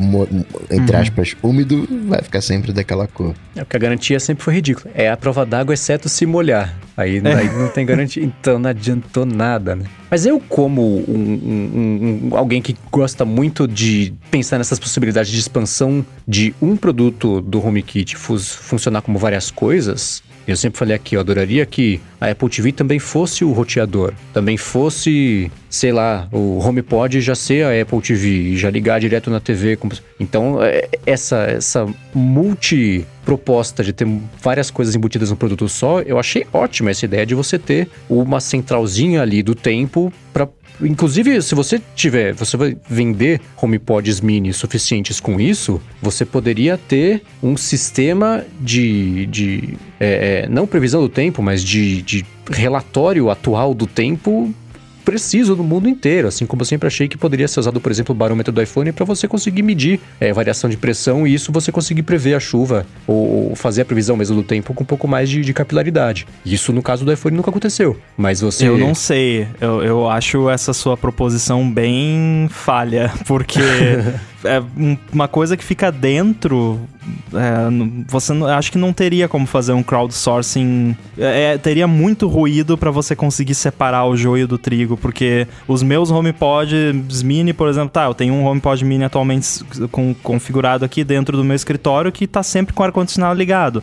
Então a umidade uhum. tá sempre bem mais baixa do que o normal e a temperatura também tá sempre bem mais baixa do que tá na rua. E mesmo se fosse um produto que as pessoas colocam na rua, aí vai ter uma pessoa que o produto vai estar tá pegando sol direto, aí vai, a temperatura vai estar tá muito mais alta. Então, mesmo se você tirar uma média, é, não sei, eu acho meio impossível, assim, fazer um crowdsourcing que não fique com muito ruído. Tem umas mini estação de tempo. Então, entre aspas, né? Um, um HomePod mini que você compra e tem lá os sensores, e aí você coloca. É, Net Atmo. Exato. E aí você compartilha, né? Você deixa, deixa aberto pra galera. Então, eu, por exemplo, digamos que o meu vizinho tem um negócio desse. Eu posso usar como referência se vai chover, qual é a temperatura, como é que tá, como é que não tá. Essa mini estação dele, do meu vizinho, em vez de pegar de uma uhum. é, oficial. Ah, é, é, pensando justamente no NetAtmo que eu, que eu pensei que isso poderia ser usado para isso também. Mas ainda assim, se fosse uma coisa só para casa do usuário, eu ainda adoro essa ideia de que você pode ter um produto que serve para mais de uma coisa, ainda mais uma coisa tão específica quanto o HomePod Mini, né? Que serve para tocar música e colocar coisa na lista de compras, como a gente comentou aqui na semana passada. Então, a expansão disso, se não emplacar dessa vez, acho que isso mostra que ela, a Apple tem pelo menos a disponibilidade, interesse, a curiosidade de ver se consegue fazer, mesclar mais de uma coisa nesse mesmo produto, porque aí para ela é ótimo, ela pode cobrar mais caro, inclusive. O, a questão do sensor é algo que ela pensou anteriormente, né? Mas eu, eu senti que foi um golpe de oportunidade esse papinho que rolou, porque acabou com o HomePod, tá? Vai demorar quanto tempo para acabar com o HomePod Mini? Eu senti como a Apple dizendo, olha, eu tô de, aqui empenhada nesse mercado de HomePod, hein? Ó, tem aqui tela, tem os sensores que eu vou habilitar no futuro. Acho que foi mais um, um, ah, algo para falar do futuro do HomePod Mini do que qualquer outra coisa, sem garantia de que vai rolar.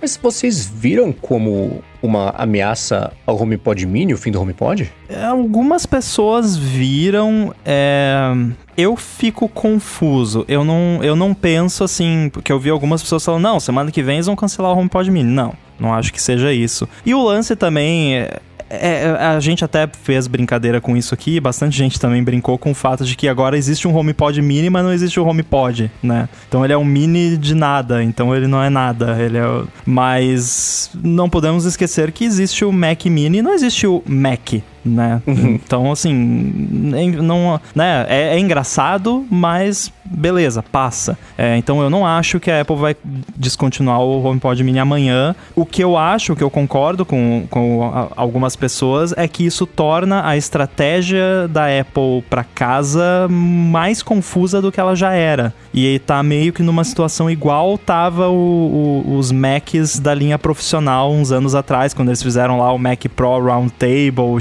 chamaram a galera pra falar, pô, gente, desculpa, tá aqui esse iMac, toma, né, o iMac Pro, que foi o iMac desculpa. É, tá meio estranho, porque assim, a Apple TV não é atualizada há anos, a gente sabe que eles estavam trabalhando num- numa revisão da Apple TV, mas até agora nada. E aí agora, de produto para casa mesmo, modernos, a Apple só tem o HomePod Mini, porque a Apple TV já é velha, é de 2017. Então tá estranha a estratégia e há tempos atrás até o German fez um- uma matéria falando que a Apple tava planejando, tinha grandes planos para a questão de HomeKit, de casa, e tudo indica que sim, porque a Apple investiu naquele consórcio que está desenvolvendo aquele novo padrão integrado com entre todas as empresas, Google, Amazon, Apple, enfim, inúmeras empresas, para fazer um padrão único, para não ser essa confusão de, ah, esse funciona com HomeKit, esse funciona com Alexa, esse... e geralmente não funciona com HomeKit, porque ninguém quer funcionar com HomeKit porque tem que pagar licenciamento para Apple. Então, felizmente, eles estão trabalhando nisso. O HomePod Mini veio com suporte àquele rádio Thread Radio lá, que é uma outra tecnologia de comunicação que os dispositivos IoT usam. Então, tudo indica que a Apple tem uma estratégia, só que a- é a Apple. Então, a gente não sabe o que vai vir daqui uns meses ou semana que vem. Então, fica esse limbo de Tá, e agora? Cancelaram o HomePod. Só tem agora só tem o HomePod mini de produto para casa. E aí, Apple, cadê a, né? Isso deixa quem tá investindo muito em HomeKit, como eu, por exemplo, um pouco nervoso, né? Porque eu espero que isso continue desenvolvendo, continue lançando novos produtos, continue dando suporte e a, a término do HomePod deixa todo mundo meio assim balançado, né? E, e- e outra, acrescento nessa história o HomeKit em si. Tem esse projeto de unir as plataformas, né? O Connected uh, Home. Connected Home Novo. Initiative, acho que é. Não, acho que é Over IP, Connected Home Over IP, CHNIP, Isso. um, um negócio, um negócio É, assim. que é chip, né? A, a sigla. Porque cadê o, ar-condicionado com HomeKit, né? Cadê? Você tem uma série de coisas que ainda não viraram HomeKit e unificando a plataforma, você tem um, mais opções. né? Vamos combinar aqui, né? Ter que usar a Siri para isso é bem desconfortável. A galera, né? Não, é tudo Apple, é com iPhone, e se tiver Android, leva aqui um iPhone para usar junto né? É, é engessado ainda o processo, né? Tá, tá, tá numa incerteza. Acho que com o, a- o- tudo conectado, todas as plataformas se falando, poxa, pra que, que eu vou precisar de um, de um HomePod mini se eu tenho o- o- uma Alexandra que vai fazer todas as coisas que eu preciso? Privacidade. Eu pago o dobro. Eu pago o dobro pra não ter um microfone da Amazon ou um microfone do Google na minha casa. Você que tá ligado em privacidade, mas a galera tá usando o WhatsApp, a galera. né?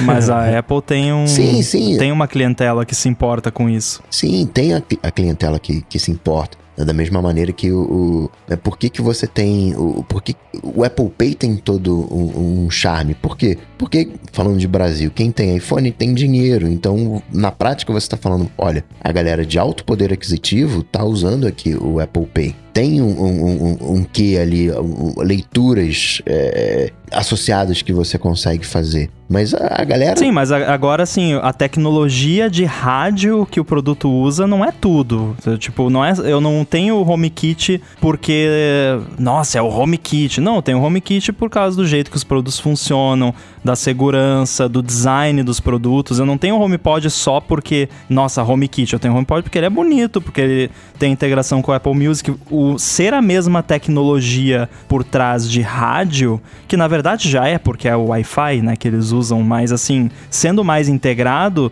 só vai ampliar o ecossistema, mas não vai impedir a Apple de ter uma experiência mais bacana com os produtos do ecossistema dela, né? Ela pode continuar tendo um- aquela vantagem Apple que muita gente não dá a mínima, mas que eu dou a máxima, que é a integração, bonitinho, tudo funcionando e tal, né?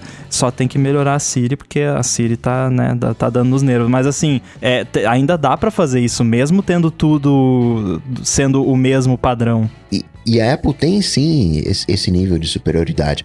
O Connected Home over IP, na prática é o HomeKit. Você pega os outros protocolos, você não consegue saber o nível de bateria de um sensor de porta. Isso está contemplado no HomeKit. Na prática, né, eles estão adotando o padrão de HomeKit para todo mundo, para todo mundo falar a mesma coisa. O HomeKit, se você olhar no bruto, o HomeKit ele tá muito mais à frente do que a concorrência. E ele é bem parecido com o Bluetooth, até a forma como as coisas funcionam. Que eu tenho feito, des- desenvolvido uns hardwares HomeKit aqui é bem parecido. Mas, Marcos, você disse que tinha uma impressão diferente, então ilumine a gente com a sua esperança, por favor. Me faça mudar de ideia, por favor. Quando, eu, quando saiu a notícia de que a Apple ia descontinuar o HomePod, eu falei, putz, isso significa que ela já tá segura o suficiente de que o HomePod Mini rolou. Que esse é o caminho que ela achou pra fazer esse essa categoria de produto seguir em frente. Porque é isso, né? Ela já sabia, a gente descobriu agora, né? Que o primeiro lote de HomePods nunca foi vendido completamente, né? Teve aquela, aquele caso que a gente comentou na semana passada, que um HomePod comprado hoje sai da, veio da mesma fornada de quando eu comprei logo que ele saiu. Então, é, eu acho que... Eu imagino que... o- Quando que sai o HomePod Mini? Em outubro? É. Então, em, tá vendo só? O que, que eu falei no começo do, do, do episódio que tinha sido em outubro também? O Quibi. É alguma coisa que durou menos que o Quibi, esqueci. Sei lá. Ah, o negócio do Slack lá da- das DMs. O HomePod saiu quando? Foi em outubro?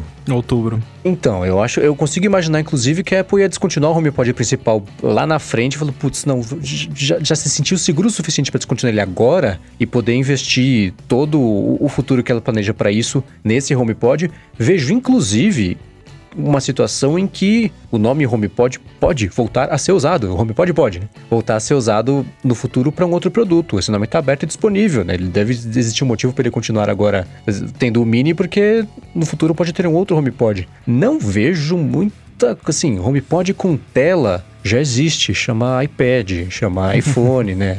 Vai vender um negócio só para usar FaceTime e iMessage? É, não sei, mesmo porque no máximo, o- as coisas com tela a galera vai usar, como falou, né? Assim, pra fazer a receita do bolo na cozinha e não sujar o iPad, sujar o HomePod que vai ser feito pra isso se tiver uma tela. Só que assim, as outras marcas têm produtos assim e as pessoas compram. Então existe um apelo num produto desses. E outra coisa, esse foi o mesmo argumento que a Apple usou quando ela não fazia nenhum produto de casa como o HomePod. Não, mas pra que a pessoa vai querer escutar música no, nisso num negócio? Ela compra um iPhone, ela já tem um iPhone, bota fone de ouvido e pronto. Entendeu? Esse argumento é furado. É, sabe por que é o contrário? Eu aposto que as pessoas que têm um Amazon Echo, não todo mundo, claro, mas assim, não fazem ideia de que existe a Amazon Fire Tablet da vida lá, que a Amazon vende pacote de seis pra ver se des- desovam do estoque dela, pelo amor de Deus, né? Então, não é interessante pro caso da Apple, eu acho, vender um produto que é ser, no fim das contas, o quê?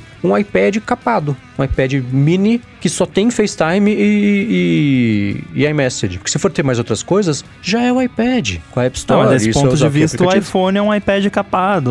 Eu, eu, eu acho que se, só porque tem um overlap e um produto não é melhor que o outro, não significa que o produto não deve existir. É que nem você falar que a Apple não deve fazer roteador porque eu posso compartilhar o 4G do meu iPhone. Sim, eu posso, mas eu queria muito que a Apple fizesse um roteador também. Tô- Torço ainda que ela volte para esse mercado, assim como voltou pro de displays. É, mas eu, eu entendo o seu ponto, mas eu, eu acho que não é suficiente para Apple não explorar essa avenida. É, eu imagino um HomePod voltando a existir, por exemplo, uma caixa um pouco maior, mas não precisa ser o overkill de hardware que ela lançou nesse aí, por um preço que ficou acima do que as pessoas estavam dispostas a pagar, apesar dele concorrer com as caixinhas que custavam até um pouco mais caro do que ele, mas no fim das contas, o valor que as pessoas dão para qualidade sonora para escutar uma musiquinha enquanto cozinha não, não pagava um projeto desses. Então por isso que assim, cancelou o HomePod, eu falei, poxa, que bom, tem futuro essa linha. O HomePod Mini já se estabeleceu e tá dando segurança suficiente pra Apple para ela cortar já o negócio que já tá,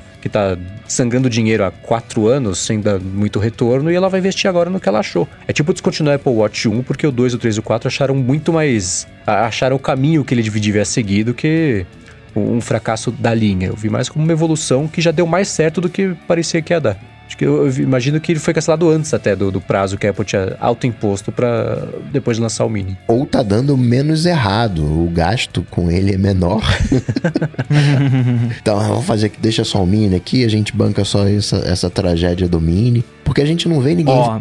falando, ó, oh, como é absurdo o tanto que fatura o HomePod. Você não tem essas especulações estratosféricas. O HomePod Mini que eu comprei, o primeiro deles, vamos ver os outros, já veio com o iOS 14.4. Então quer dizer que o estoque tá indo. Uhum. Porque ele deve ter saído com o quê? 14.1, uma coisa assim, 14.1 ponto alguma coisa. Então já veio, já, já não é da primeira leva. Então quer dizer que pelo menos a primeira leva foi. Ou a Apple só fez 20 de por vez, né? É. Mas vocês acham que o lance de pôr a tela não tem a ver com o fato da Siri não funcionar direito? Então você tem uma tela lá para compensar ela não funcionando? tão bem quanto hum, os outros assistentes? Hum, não, acho que não. E também, assim, vamos combinar, né? A, a, gente fala mal da Siri pra caramba, merece, porque é ruim. Agora, assistente de voz, não, não tem nenhum que é. Nossa, né? Assim, a, a Siri, para as coisinhas padrão, assim, de, de comandos, ela é bem ok. Ela deixa mais a desejar nessas coisas de perguntar coisas, assim, de trivia, de. né? E, e também as, as lerdices que, que rolam às vezes. Mas agora, não tem assim, não, não foi solucionado ainda o problema. É aquilo que eu sempre falo para vocês, né? Dessas notícias de AI vai dominar o mundo amanhã. Aí você pergunta a temperatura e o negócio não sabe falar ainda. Então, acho uhum. que vai dominar o mundo e vai, vai sobrepor os seres humanos. É, mas eu não acho, não.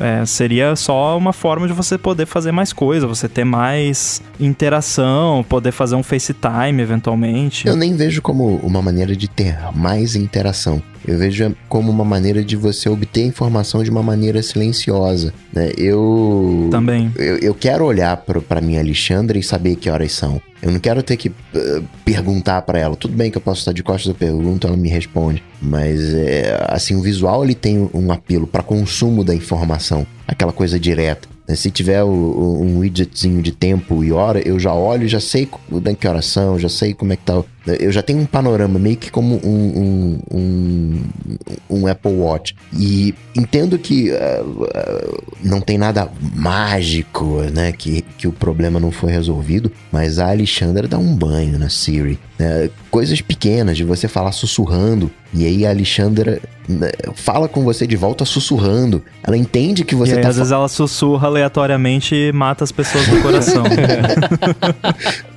Problemas sempre tem. Mas o, a, o empenho, você vê que a Alexandra ela tá evoluindo. Né? Fizeram uma coisa aberta, qualquer um coloca uma skill, que também tem problemas com, com isso. Mas assim, é, é tem um, um, um, um, é outra coisa, assim, acho que não dá para juntar né, a Siri junto da, da Alexandra, né? Tão bem distantes uma da outra, ainda que a Alexandra esteja longe do ideal. É, ideal não chegamos ainda. Agora, esse lance de iPad, porque assim, eu sei que as outras marcas não têm um iPad, até o Samuel comentou aqui, as outras marcas não têm um iPad, mas eu não vou levar o meu iPad pra cozinha. Vai sujar, não, ele não é nem resistente à água que nem o iPhone, que o iPhone é e não, a garantia não cobre. E o iPad tá, tem sempre o Apple Pencil colado nele, ele tá no case com o, o Smart Keyboard, então tem que tirar, já é um transtorno, e aí vai sujar o teclado de farinha, e, e o iPad, sempre que eu pego ele, tá sem bateria, porque eu não uso tanto. Então, assim, não é conveniente. E o, eu vi, por exemplo, a propaganda que a Amazon tem feito, eles patrocinaram a temporada mais recente do Masterchef e agora eles estão patrocinando a Paola Carosella lá no, no YouTube. E aí o exemplo que ela deu foi perguntar o, os ingredientes de uma receita lá e apareceu na tela e ficou lá para ela ir olhando os ingredientes da receita. Isso é um exemplo de. E assim, ah, mas é só para usar na cozinha? É! E é super útil, é algo que eu faço o tempo todo, muita gente faz o tempo todo e é um apelo, tá aí? A Amazon tá vendendo com isso. E eu não vou levar o meu iPad pra cozinha para ficar vendo receita, porque eu vou estragar o meu iPad. Então, se eu pudesse ter uma telinha ali que eu deixo na cozinha, sem precisar, sei lá, comprar um iPad mini e colar com velcro na parede, né, Uhum. seria Fala do velcro. uma maneira. Porque assim, eu posso perguntar pro, pro HomePod eu, a, a- os ingredientes de uma receita, talvez, provavelmente ele vai falar, aqui está o que eu encontrei na internet, né? Mas enfim, mas não vai ficar uma telinha ali, eu não vou conseguir decorar ele me falando os ingredientes, né? Enfim, eu, eu ainda cons- consigo ver vantagem. Totalmente. Eu tenho os dois. Eu tenho o HomePod e tenho o Google Nest Hub, que acho que essa semana é assim que ele chama, né? E ele... a, a maneira de interagir é completamente diferente. Timer, eu não, não peço mais pra Siri, eu peço pra ele porque ele mantém ali o timer na tela. Você bate o olho e sabe quanto falta, não precisa ficar perguntando. É, colocou dois, três timers, é melhor ainda, né? Você tá colocando... Sei lá, um tá esquentando a água, refogando não sei o que lá, o negócio tá no forno, você coloca dois, três timers, bate o olho, você consegue saber como é que tá cada um, você troca o nome de cada um. Então, é muito mais eficiente qualquer tipo de interação que exige até uma permanência de informação na tela, como é o caso do que o Romo falou agora, da, da, da, da Paola fazendo ali a receita. Então, espaço existe totalmente, mas ainda assim eu, eu, eu- eu penso no HomePod com a tela do mesmo jeito que eu penso na Apple TV e como ela é overkill para uma coisa que, que a gente concordou até na semana passada, retrasada, que deveria ser muito mais simples porque os recursos todos dela não são usados porque o pessoal só quer ver E, uma- um videozinho. Então, e, e a Siri, ela é tão pouco mágica porque a galera poderia, se tivesse um apelo, não, caramba, a Siri é, é- é o bicho. A galera poderia pegar um iPad mais antigo, mas não tão antigo assim, que suportasse o Ei Carangueja, e montava um, um- um, entre aspas, um HomePod com tela na cozinha. Não, esse aqui é meu iPad velho, tá aqui, eu topo sujar. Mas a estrutura não é mágica. Tu- Tudo bem, não vai ter a receita, teria que, que, aham. é, que ajustar. Mas é, a galera não tem vontade de conversar com a carangueja. É, e umas Exatamente. coisas bacanas até do, do- desse do Nest Hub, até o, o jeito que ele entrega a informação, ele adapta de acordo com como é que tá o ambiente. É muito louco. Ele, ele não tem uma câmera, mas tem um sensor de proximidade. Ele tá com um timer gigantesco na tela. Se chega mais perto, ele deixa o timer pequenininho para poder mostrar mais informação. Se chega pertinho, ele troca lá as fotos que eu deixo foto do espaço rolando ali para ser o meu porta-retrato digital para mostrar Maneiro. isso que, o- que, o- que o Cacau falou de ah, putz, você tem essa, essa, essa reunião, você tem, sei lá, tá tantos graus, vai fazer X, vai chover, não vai, para amanhã tem isso tal. Então ele fica um, um hub de informações personalizadas ali, sabendo que você está perto pelo sensor de proximidade sem ter câmera. Então ele fica adaptando essas coisinhas. Ele é utilíssimo para essas coisas. Tudo interação pequenininha, que eu consigo pegar informação de 200 outros jeitos diferentes, mas estou sentado ali, eu bato o olho, já sei que falta 5 minutos pro timer,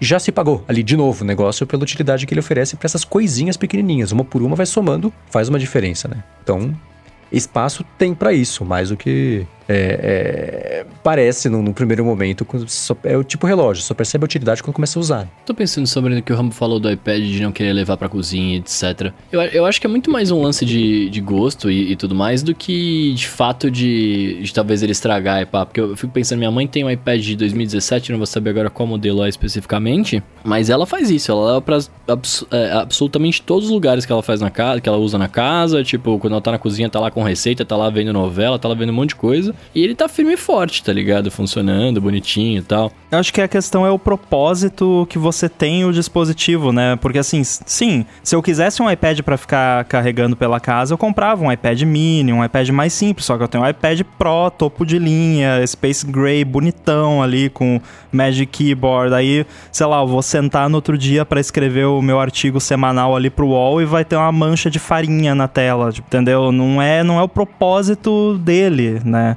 Então, eu poderia ter outro iPad pra isso? Poderia, né? Não é todo mundo que, que tem condições de fazer isso, mas assim, eu preferiria algo dedicado, de preferência que tivesse uma certa resistência, né? É, mas por outro lado, quanto, quanto que seria um preço disso nas gringas, né? Aqui não. Ele seria mais ou menos um preço de um iPad mini lá ou não de um pode, iPad... tem que ser barato. Ah, produto da Apple de casa, espero que eles tenham aprendido, tem que ser barato. Teria que ser, sei lá, 199, Não, não, chutando não, não, alto. Não, não tem que ser barato, não. Tem que Não. ser muito barato. É. Não, mas pra Apple 199 é muito. Não, que ser 99 muito- dólares 99 é pra muito Apple barato. é muito barato. É, é muito barato 99. É. menos de 100 dólares. Um, um- um- um dispositivo deles com display, eu acho que não seria menos de 159 lá, 156, sei lá.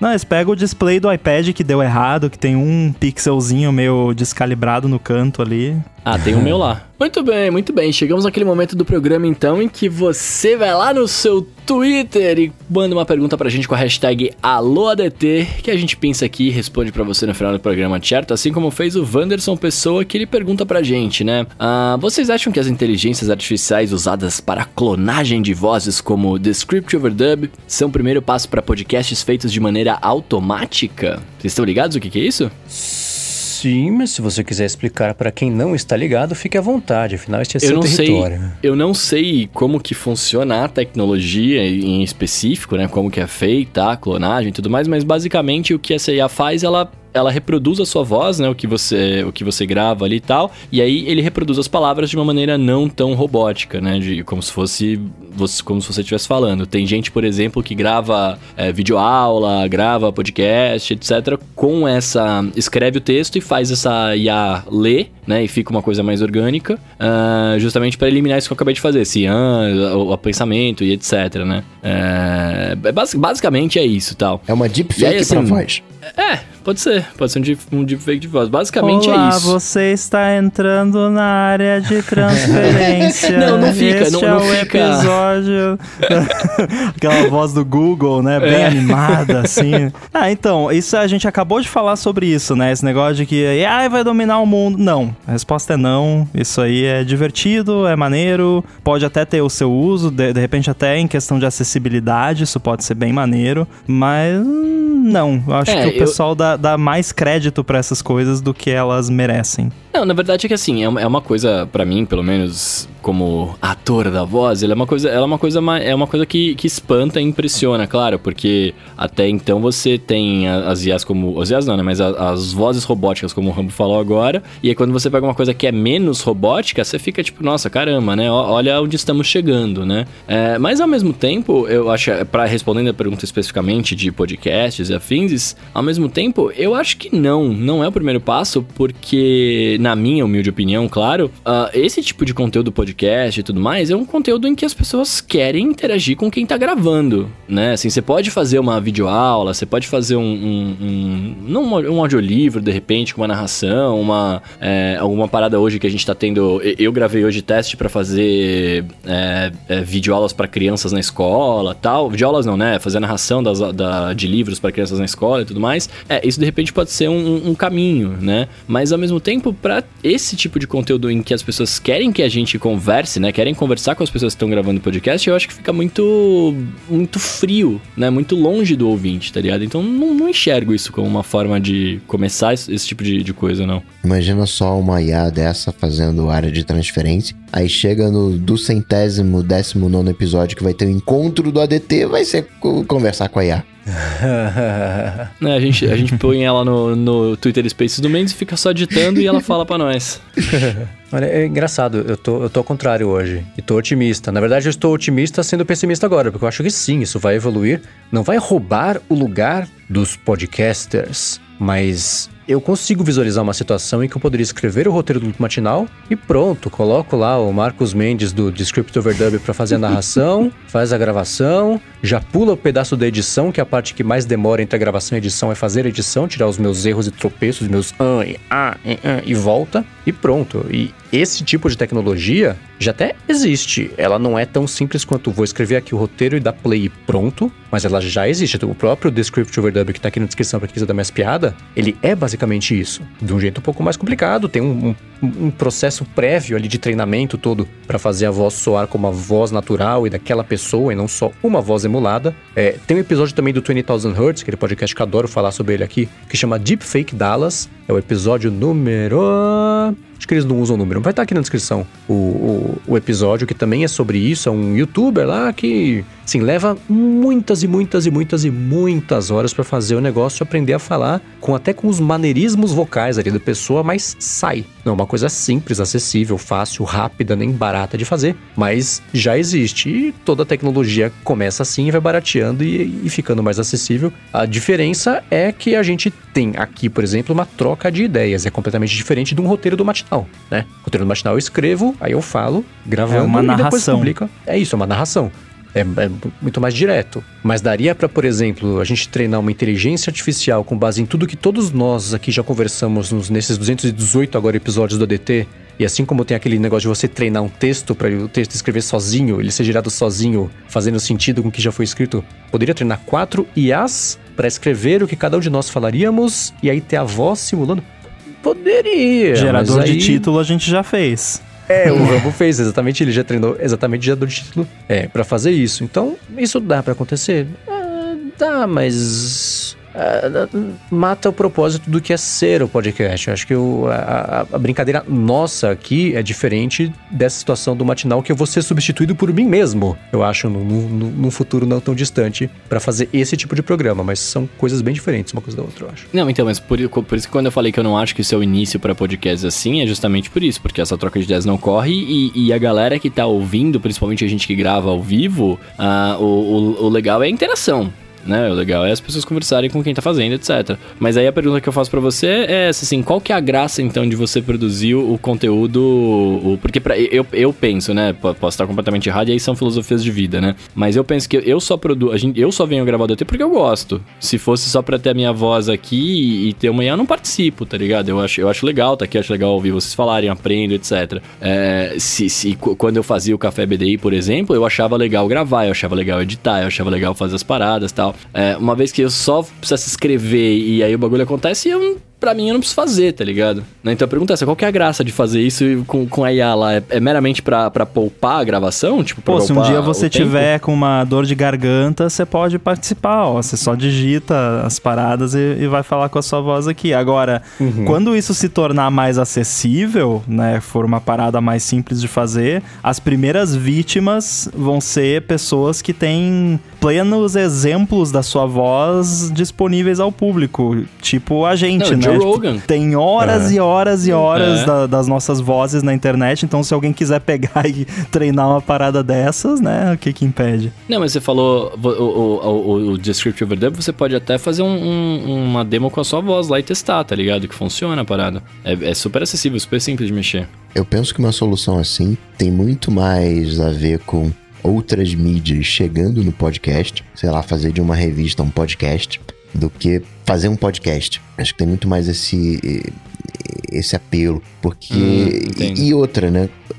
Evoluindo as coisas, o podcast é só uma maneira de transmitir uma ideia, imaginando que eu tenho uma ideia em texto. E aí eu pego essa, esse texto e transformo em voz. A gente vai ter as pulseirinhas lá neurais em que vai dar para transferir o texto de uma maneira mais otimizada do que áudio, né? do que estimulando os ouvidos, né? 2000 e... Tudo bem que a gente ainda usa telefone em 2021, né? Mas é 2021 já, né? Já tá na, na hora de acelerar o processo. I know Kung Fu. Não, mas eu, eu, eu- só entrando nesse assunto, né? Eu acho que assim, isso, isso que você falou faz total sentido. Eu não tinha parado pra pensar numa revista, né? Disponibilizando o conteúdo dela em, em áudio, né? Pra acessibilidade seria muito legal. É, mas eu fico pensando que hoje, por exemplo, né? a- a- eu não sei como é que é no resto do mundo, né? Enfim, nu- nu- nunca parei pra pesquisar sobre isso, mas aqui no Brasil, isso, e eu recebo orçamento direto disso, e eu sempre recuso, que é orçamento de podcast, no sentido de, tipo assim, ah, queremos fazer um podcast, queremos gravar aqui, a gente quer gravar com você, tal, tal, tal. Eu não gravo porque eu, eu acho que assim, eu não, eu não acredito nesse tipo de podcast empresarial, tá ligado? Que você vai lá e grava. é, pessoas que não entendem do assunto só vão lá e gravam um roteiro. Eu, eu não, não curto isso. É, e aí eu, eu fico pensando justamente que esse tipo de, de cliente hoje, né, que paga uma grana pra essa galera gravar e fazer, esse é o tipo de pessoa que talvez usasse isso muito, né? Porque aí eles têm lá como produzir o, o conteúdo deles sem precisar de um locutor, de, de, de pessoas falando. Isso barateia bastante o, a, a produção. E eles vão ter o conteúdo lá, porque teoricamente isso é um conteúdo que é interno da empresa ou é, é nichado pra poucas pessoas, etc, né? É, Mas ao mesmo tempo, sei lá, continu, pra mim continua isso. Continua, continua virando. Fi- fica, fica menos especial, digamos assim, saca? E eu não tô puxando a, a sardinha pra, porque eu trabalho com a voz, tá ligado? Não é isso, mas é, falando de podcast especificamente, né? Eu, eu acho que quanto menos, menos parte humana envolvida na produção daquele conteúdo, é, é, para mim ele, ele fica frio, tá ligado? Tipo, eu, eu vou saber que não é uma pessoa que tá produzindo. Quer dizer, é uma pessoa que tá produzindo, claro. O, o Lupo Mantiago escreveu, é o Mendes que escreveu o texto, eu fui atrás das, das notícias, etc. Mas não é você que tá falando, no fundo, entendeu? Não é, não é o Mendes que tá me contando a, a parada. As pessoas escutam o Lupo, claro, pelo seu conteúdo, porque você é bom, etc. É, é, é preciso nas informações, mas escutam por você também, né? Porque você tá lá falando. Mas e se fosse indistinguível da, de ser o Mendes? Aí a gente entrar naquele mesmo lance que quando começou a discutir o, se a IA podia ligar pro cabeleireiro e marcar o, o horário pra mim, tá ligado? Pois é, é o Porque teste aí- de Turing, né? Tipo, É. se, se Uhum. você não consegue perceber que é um computador, então que diferença faz, né? Sim, muito bem, muito bem. E pra finalizar os alunos do texto de hoje, ó, o Rubens Padovese pergunta para nós: Vocês anotam a alimentação de vocês no App Saúde? Usam a CIR para isso? Vi que a Bixby é, uma, é boa em fazer isso e, é- e tem até alimentos por caloria e marca. Nossa, cara, que da hora. Eu, eu, eu não marco nada, eu- minha vida é um completo caos. Mas e vocês? Não, também não. Se, se eu marcasse, ele estaria me xingando, provavelmente. E eu não sei, eu acho um pouco too much, a não ser que você tenha, um, né, claro, um- esteja aí num processo ou precise por algum motivo específico, mas pra mim eu acho too much, prefiro não fazer. Fora que você vai. Peraí, não, eu comi aqui um bife. Não, mas peraí, 100 gramas, 150, 200? Não. Quantas gramas tem esse bife? Pois é, pois é. Não, mas eu então. peso as coisas pra. Quando eu vou cozinhar, eu costumo pesar quase tudo, porque eu sou só uma pessoa, né? E eu cozinho geralmente só pra mim, então você pesar facilita de não errar a mão. Mas. Não, assim, não, não não faço esse tracking rígido de calorias, porque eu já falei aqui, né, que na quarentena o que eu abri mão completamente foi cuidar da alimentação, essas coisas, porque você tem que se dar liberdade pelo menos uma coisa, porque senão você fica doido. E foi o que manteve a minha sanidade nessa quarentena, foi pizza e vinho. Tem, tem uh, aplicativos que você tira foto do prato e ele estima o, o número de caloria, que né, não, não tem como ser preciso, uma série de coisas. Mas mesmo em processo de controle, acho que tem maneiras mais otimizadas, né, porque acaba sendo por aproximação, né? Tem uh, Então, esquemas se de... vo- você pistola o, aquela tabelinha de nutrição que tem na, na embalagem das paradas, você dá uma pistolada naquilo e ele captura. É, o MyFitnessPal faz isso. Mas o- tem outros esquemas, tipo assim, ah, você pode comer um bife, mas o tamanho do bife tem que ser o tamanho da palma da sua mão. Você vai comer arroz, tem que, sei lá, metade da sua mão, né? Você usa eh, medidas um- um, suas ali de comparação para você não exagerar no prato e tal, alguma coisa assim, e com isso você consegue estimar a caloria, porque anotar o, item por item é, é trampo. O feijão não pode passar do tamanho da sua cabeça. Isso é um método efetivo de, de você fazer um- uma dieta, né? Porque aí é tão chato comer que você acaba desistindo. Não, não vou comer nada, então. É, eu tentei usar pra quando eu tava rastreando tudo sobre a minha existência, então comecei a usar o app de rastrear quanta água eu bebo, lembrete de água, não sei o que lá. Mas tem tanta exceção que fica chato e fica impreciso. Tudo bem que a imprecisão, na minha situação, que não era de um controle absoluto da quantidade de calorias, era só pra eu cadastrar, dane-se. Mas ainda assim, ah, salada com molho. Eu fiz o molho. O molho tem mel, mostarda e limão. Mas quanto você pôs? Ah, pus. Então essas imprecisõezinhas vão, vão acumulando, né? Você sai pra almoçar. Ah, fui lá e comeu um, um macarrão com, com molho de gorgonzola e nozes, sei lá. Mas quanto de gorgonzola a pessoa usou no molho? Sei lá. O que ela pôs além do gorgonzola? Também não sei. Então essas coisinhas vão acumulando e aí fica muito adivinhômetro. Chega o garçom, né? Mais alguma coisa, senhor? Ah, sim, por favor. Quantos gramas de gorgonzola tinha? Quantos grãos É. de sal? O erro, o erro dos aplicativos é não ter medidas incertas, tipo um, um punhado. É, mas aí, ah, então você, você ganhou um punhado de calorias. E pronto, né? então eu já tentei usar, mas só em caráter recreativo. E, e não, cada vez que eu cadastrava, nunca era. Eu, eu nunca sentia que eu tinha cadastrado perfeitamente precisamente o que tinha comido. Era só uma ideia geral ali. E aí, de geral pro geral, eu lembro que eu comi pronto. Muito bem, se você quiser saber o link de tudo que nós falamos no episódio de hoje estará aqui na descrição para você conferir. Queria agradecer mais uma vez aos ouvintes que estão conosco até agora, ouvindo o podcast e ouvindo gravado depois. Muito obrigado por estarem aqui. Agradecer também ao Eduardo Garcia por esta edição maravilhosa do podcast. Queria também, claro, agradecer ao podcast Startup Life por patrocinar mais este episódio do Área de Transferência conosco. Muito obrigado. E vocês, claro, também, meus amigos de mesa, por mais um episódio maravilhoso. Muito obrigado. Valeu, valeu. Quem quiser me seguir aí nas redes, comprar os meus tweets, estão todos à venda. É só pagando lá, fazendo uma oferta legal, a gente negocia. Arroba underline inside no Twitter, Guilherme Rambo 2 no Instagram. Valeu. Pagando bem, tweet no chão. É, para falar comigo, vocês sabem, só ir lá no Google, vai ter Coca-Tech que a gente troca uma bola. Eu sou MVC Mendes no Twitter e no Instagram também. Apresento o Loop Matinal, podcast diário de segunda a sexta do Loop Infinito. E escrevo todo domingo a coluna semanal, claro, porque é todo domingo, do iFeed.pt. Maravilha, maravilha. Eu sou arroba Bruno Underline Casemiro no Twitter, no Instagram e no TikTok mais próximo de você. E é isso. Tudo dito e posto. A gente volta na semana que vem. Valeu! Falou, Falou. tchau, tchau. Thank you.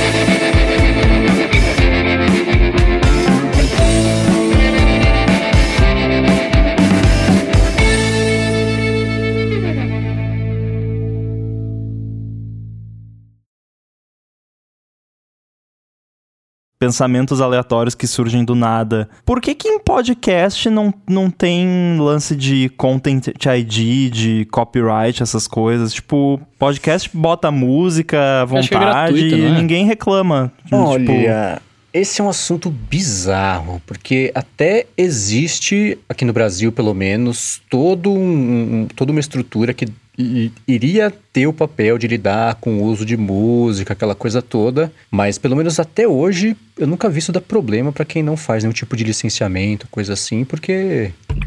é, Não, tá eu já vi transmitindo dar a problema. música, né? Eu odeio essa É. instituição, inclusive, porque é, é mais uma daquelas instituições no Brasil que querem viver à custa dos outros, né? Pra variar. E a gente tem uma rádio comunitária lá na cidade do Rio Grande do Sul, de onde eu vim, e o meu pai foi por muitos anos presidente da rádio. E aí essa instituição vivia entrando em contato, querendo cobrar da rádio, porque, porque por causa da música do fulano, do ciclano. O mais engraçado era o seguinte: o fulano, o ciclano, que essa instituição estava querendo cobrar pela música estar tocando na rádio, levava o CD lá na rádio e falava, por favor, toque a minha música. E a, ro- a rádio Ah, tocava, mentira. Obviamente, músicos locais, assim, não era tipo cobrar do Roberto Carlos, era, não, cobrar ali do fulaninho ali. E aí, e aí você ia falar com o fulaninho, escuta, fulaninho, você, alguma vez você já recebeu do- dessa instituição? Eu, não, nem sei o que, que é isso, nunca ouvi falar. Então, tipo, é. Não tem autoridade nenhuma, na minha opinião. É tipo eu pegar e começar a ligar pros podcasts aqui, ô, paga aí que você tá tocando música do Dire Straits aí, paga pra mim que eu, eu repasso pra eles, pode deixar. Isso de direito autoral, ainda que o- é meio bizarro isso, mas se for o show do Lulu Santos, o Lulu Santos ele tem que pagar direito autoral no show dele pra poder tocar a música Não, dele. calma aí. Como assim? É porque a música do Lulu Santos não é do Lulu Santos, é do Lulu Santos, mas talvez seja composta por outra pessoa. Tem quem, quem compôs a, a, melodia, quem tá na gravação, quem foi que eh, tocou. Você tem uma série de direitos conexos no processo que, em tese, essas entidades regulam. Então, mesmo que o, seja o cara dele, passa por esse. Esse lance do- dos direitos autorais foi longe demais.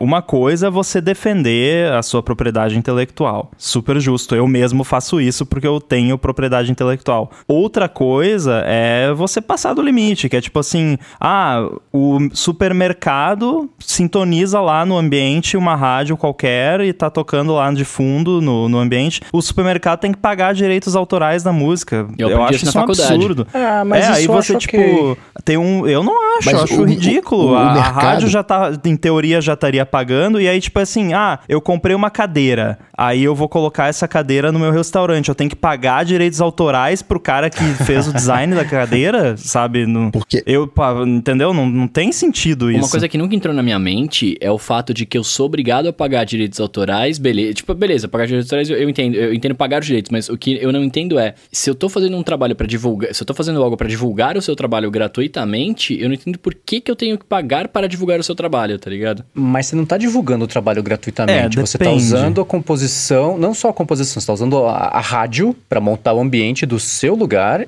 e é um dos fatores que vai te ajudar a ganhar dinheiro. Porque você vende Não mais. comigo, porque eu faço questão que desligue. Ah, é, tá, tudo bem. Mas assim é aquela... como eu odeio música ao vivo nos lugares também. Eu sempre tenho vontade de perguntar assim, ó, quanto que eu pago pra parar de tocar? me me assim fala como- que eu é. pago. Eu odeio Não, música em podcast. O ADT só tem música porque as pessoas gostam e afinal a gente faz pras pessoas. Mas Não, coisa eu mais- gosto de música eu podcast, odeio, tem que ter. detesto. Eu não gosto também. Não, tem que ter, tem que ter, eu gosto, eu gosto muito. Mas sabe o que, que é Agora, isso aí, ô Bruno? Você tem um perfil mais jovem. Eu sou jovem. eu tenho- rádio, aquele esquema assim. Eu, Eu gosto de ouvir o que as 34 pessoas estão falando. Se eu quiser ouvir música, eu escuto música. Não, mas o meu ponto com a música não é o, o est- o estabelecimento pagar pra exibir a rádio, eu até entendo, porque gente- o- eles não podem exibir na TV também o jogo e, enfim, na TV aberta, eles não podem, eles teriam que pagar também pra exibir essas paradas. E isso eu entendo. Mas, por exemplo, hoje em dia, com a internet e tudo mais, não mais, mas antes o artista só bombava por causa da rádio, né? E a rádio só existia porque tinha artistas que faziam a rádio acontecer, né? Então, é, para mim era uma relação muito simbiótica que eu acho muito estranho um ter que pagar pro outro, tá ligado? Eu ainda acho essa questão do, do rádio no ambiente zoado, porque assim, é para mim é tipo bitributação,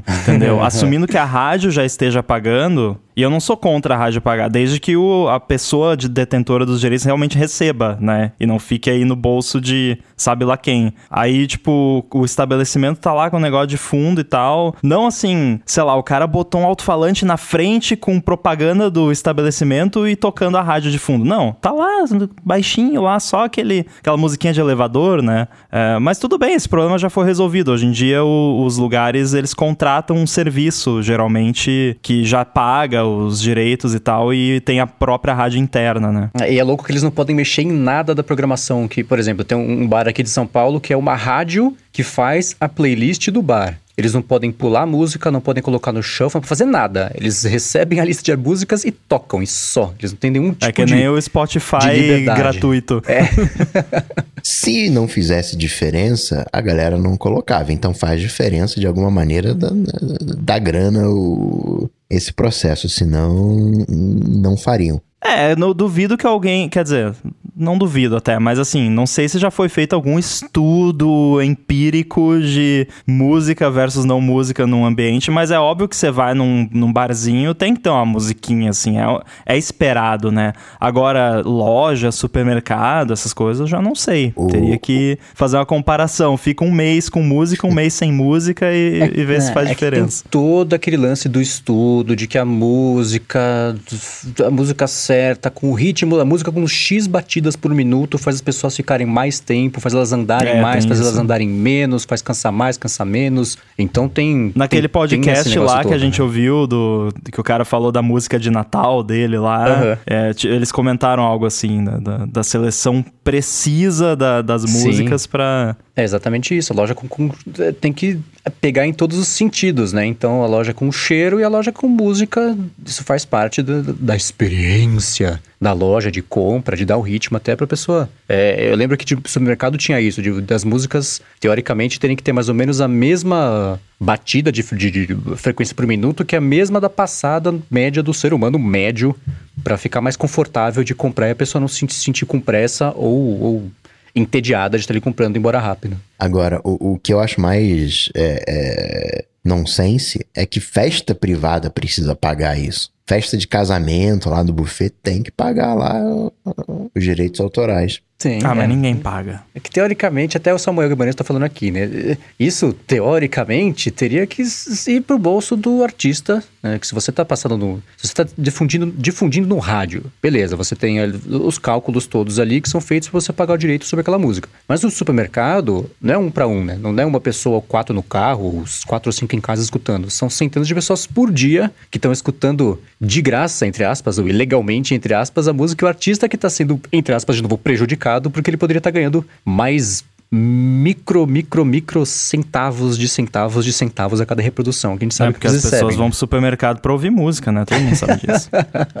Uma outra analogia com coisa digital, então. Se um canal do YouTube faz um vídeo sobre o AirBuddy, então eu devo receber direitos autorais também. O cara tá tem anúncio no vídeo, tá ganhando dinheiro com o AirBuddy. E aí? E cadê os meus direitos autorais? É só você É a não tá ganhando, coisa. porque o canal tá ganhando dinheiro, o YouTube tá É. ganhando dinheiro com a veiculação de propagandas do lado Aí, dele, ó, provavelmente até de começar a concorrentes do. AirBuddy. Aí, ó, ninguém mais pode fazer vídeo do AirBuddy de graça, não. Tá divulgando o app, mas não- tem que me pagar. Alô, alô Nintendo, né? Que, que faz isso. É. Agora, o, É, jogo faz muito disso. Jogo tem, tem esse esquema. Os caras fazem vídeo falando bem do jogo, fazendo review, e aí a, a Nintendo qualquer outra empresa chega lá e quer cobrar, né? Quer o- a grana. É, mas é que nem os, os- todo o keynote, todo o vídeo da Apple, na, na transmissão do loop, o YouTube co- corta o, o- Pronto, tira o vídeo do ar, tira a live do ar. E é só com as coisas da Apple. E é aquela já, assim, de, de já tentar conversar com, falar, gente, é retransmissão com comentário, não estamos pirateando, não, não adianta nada.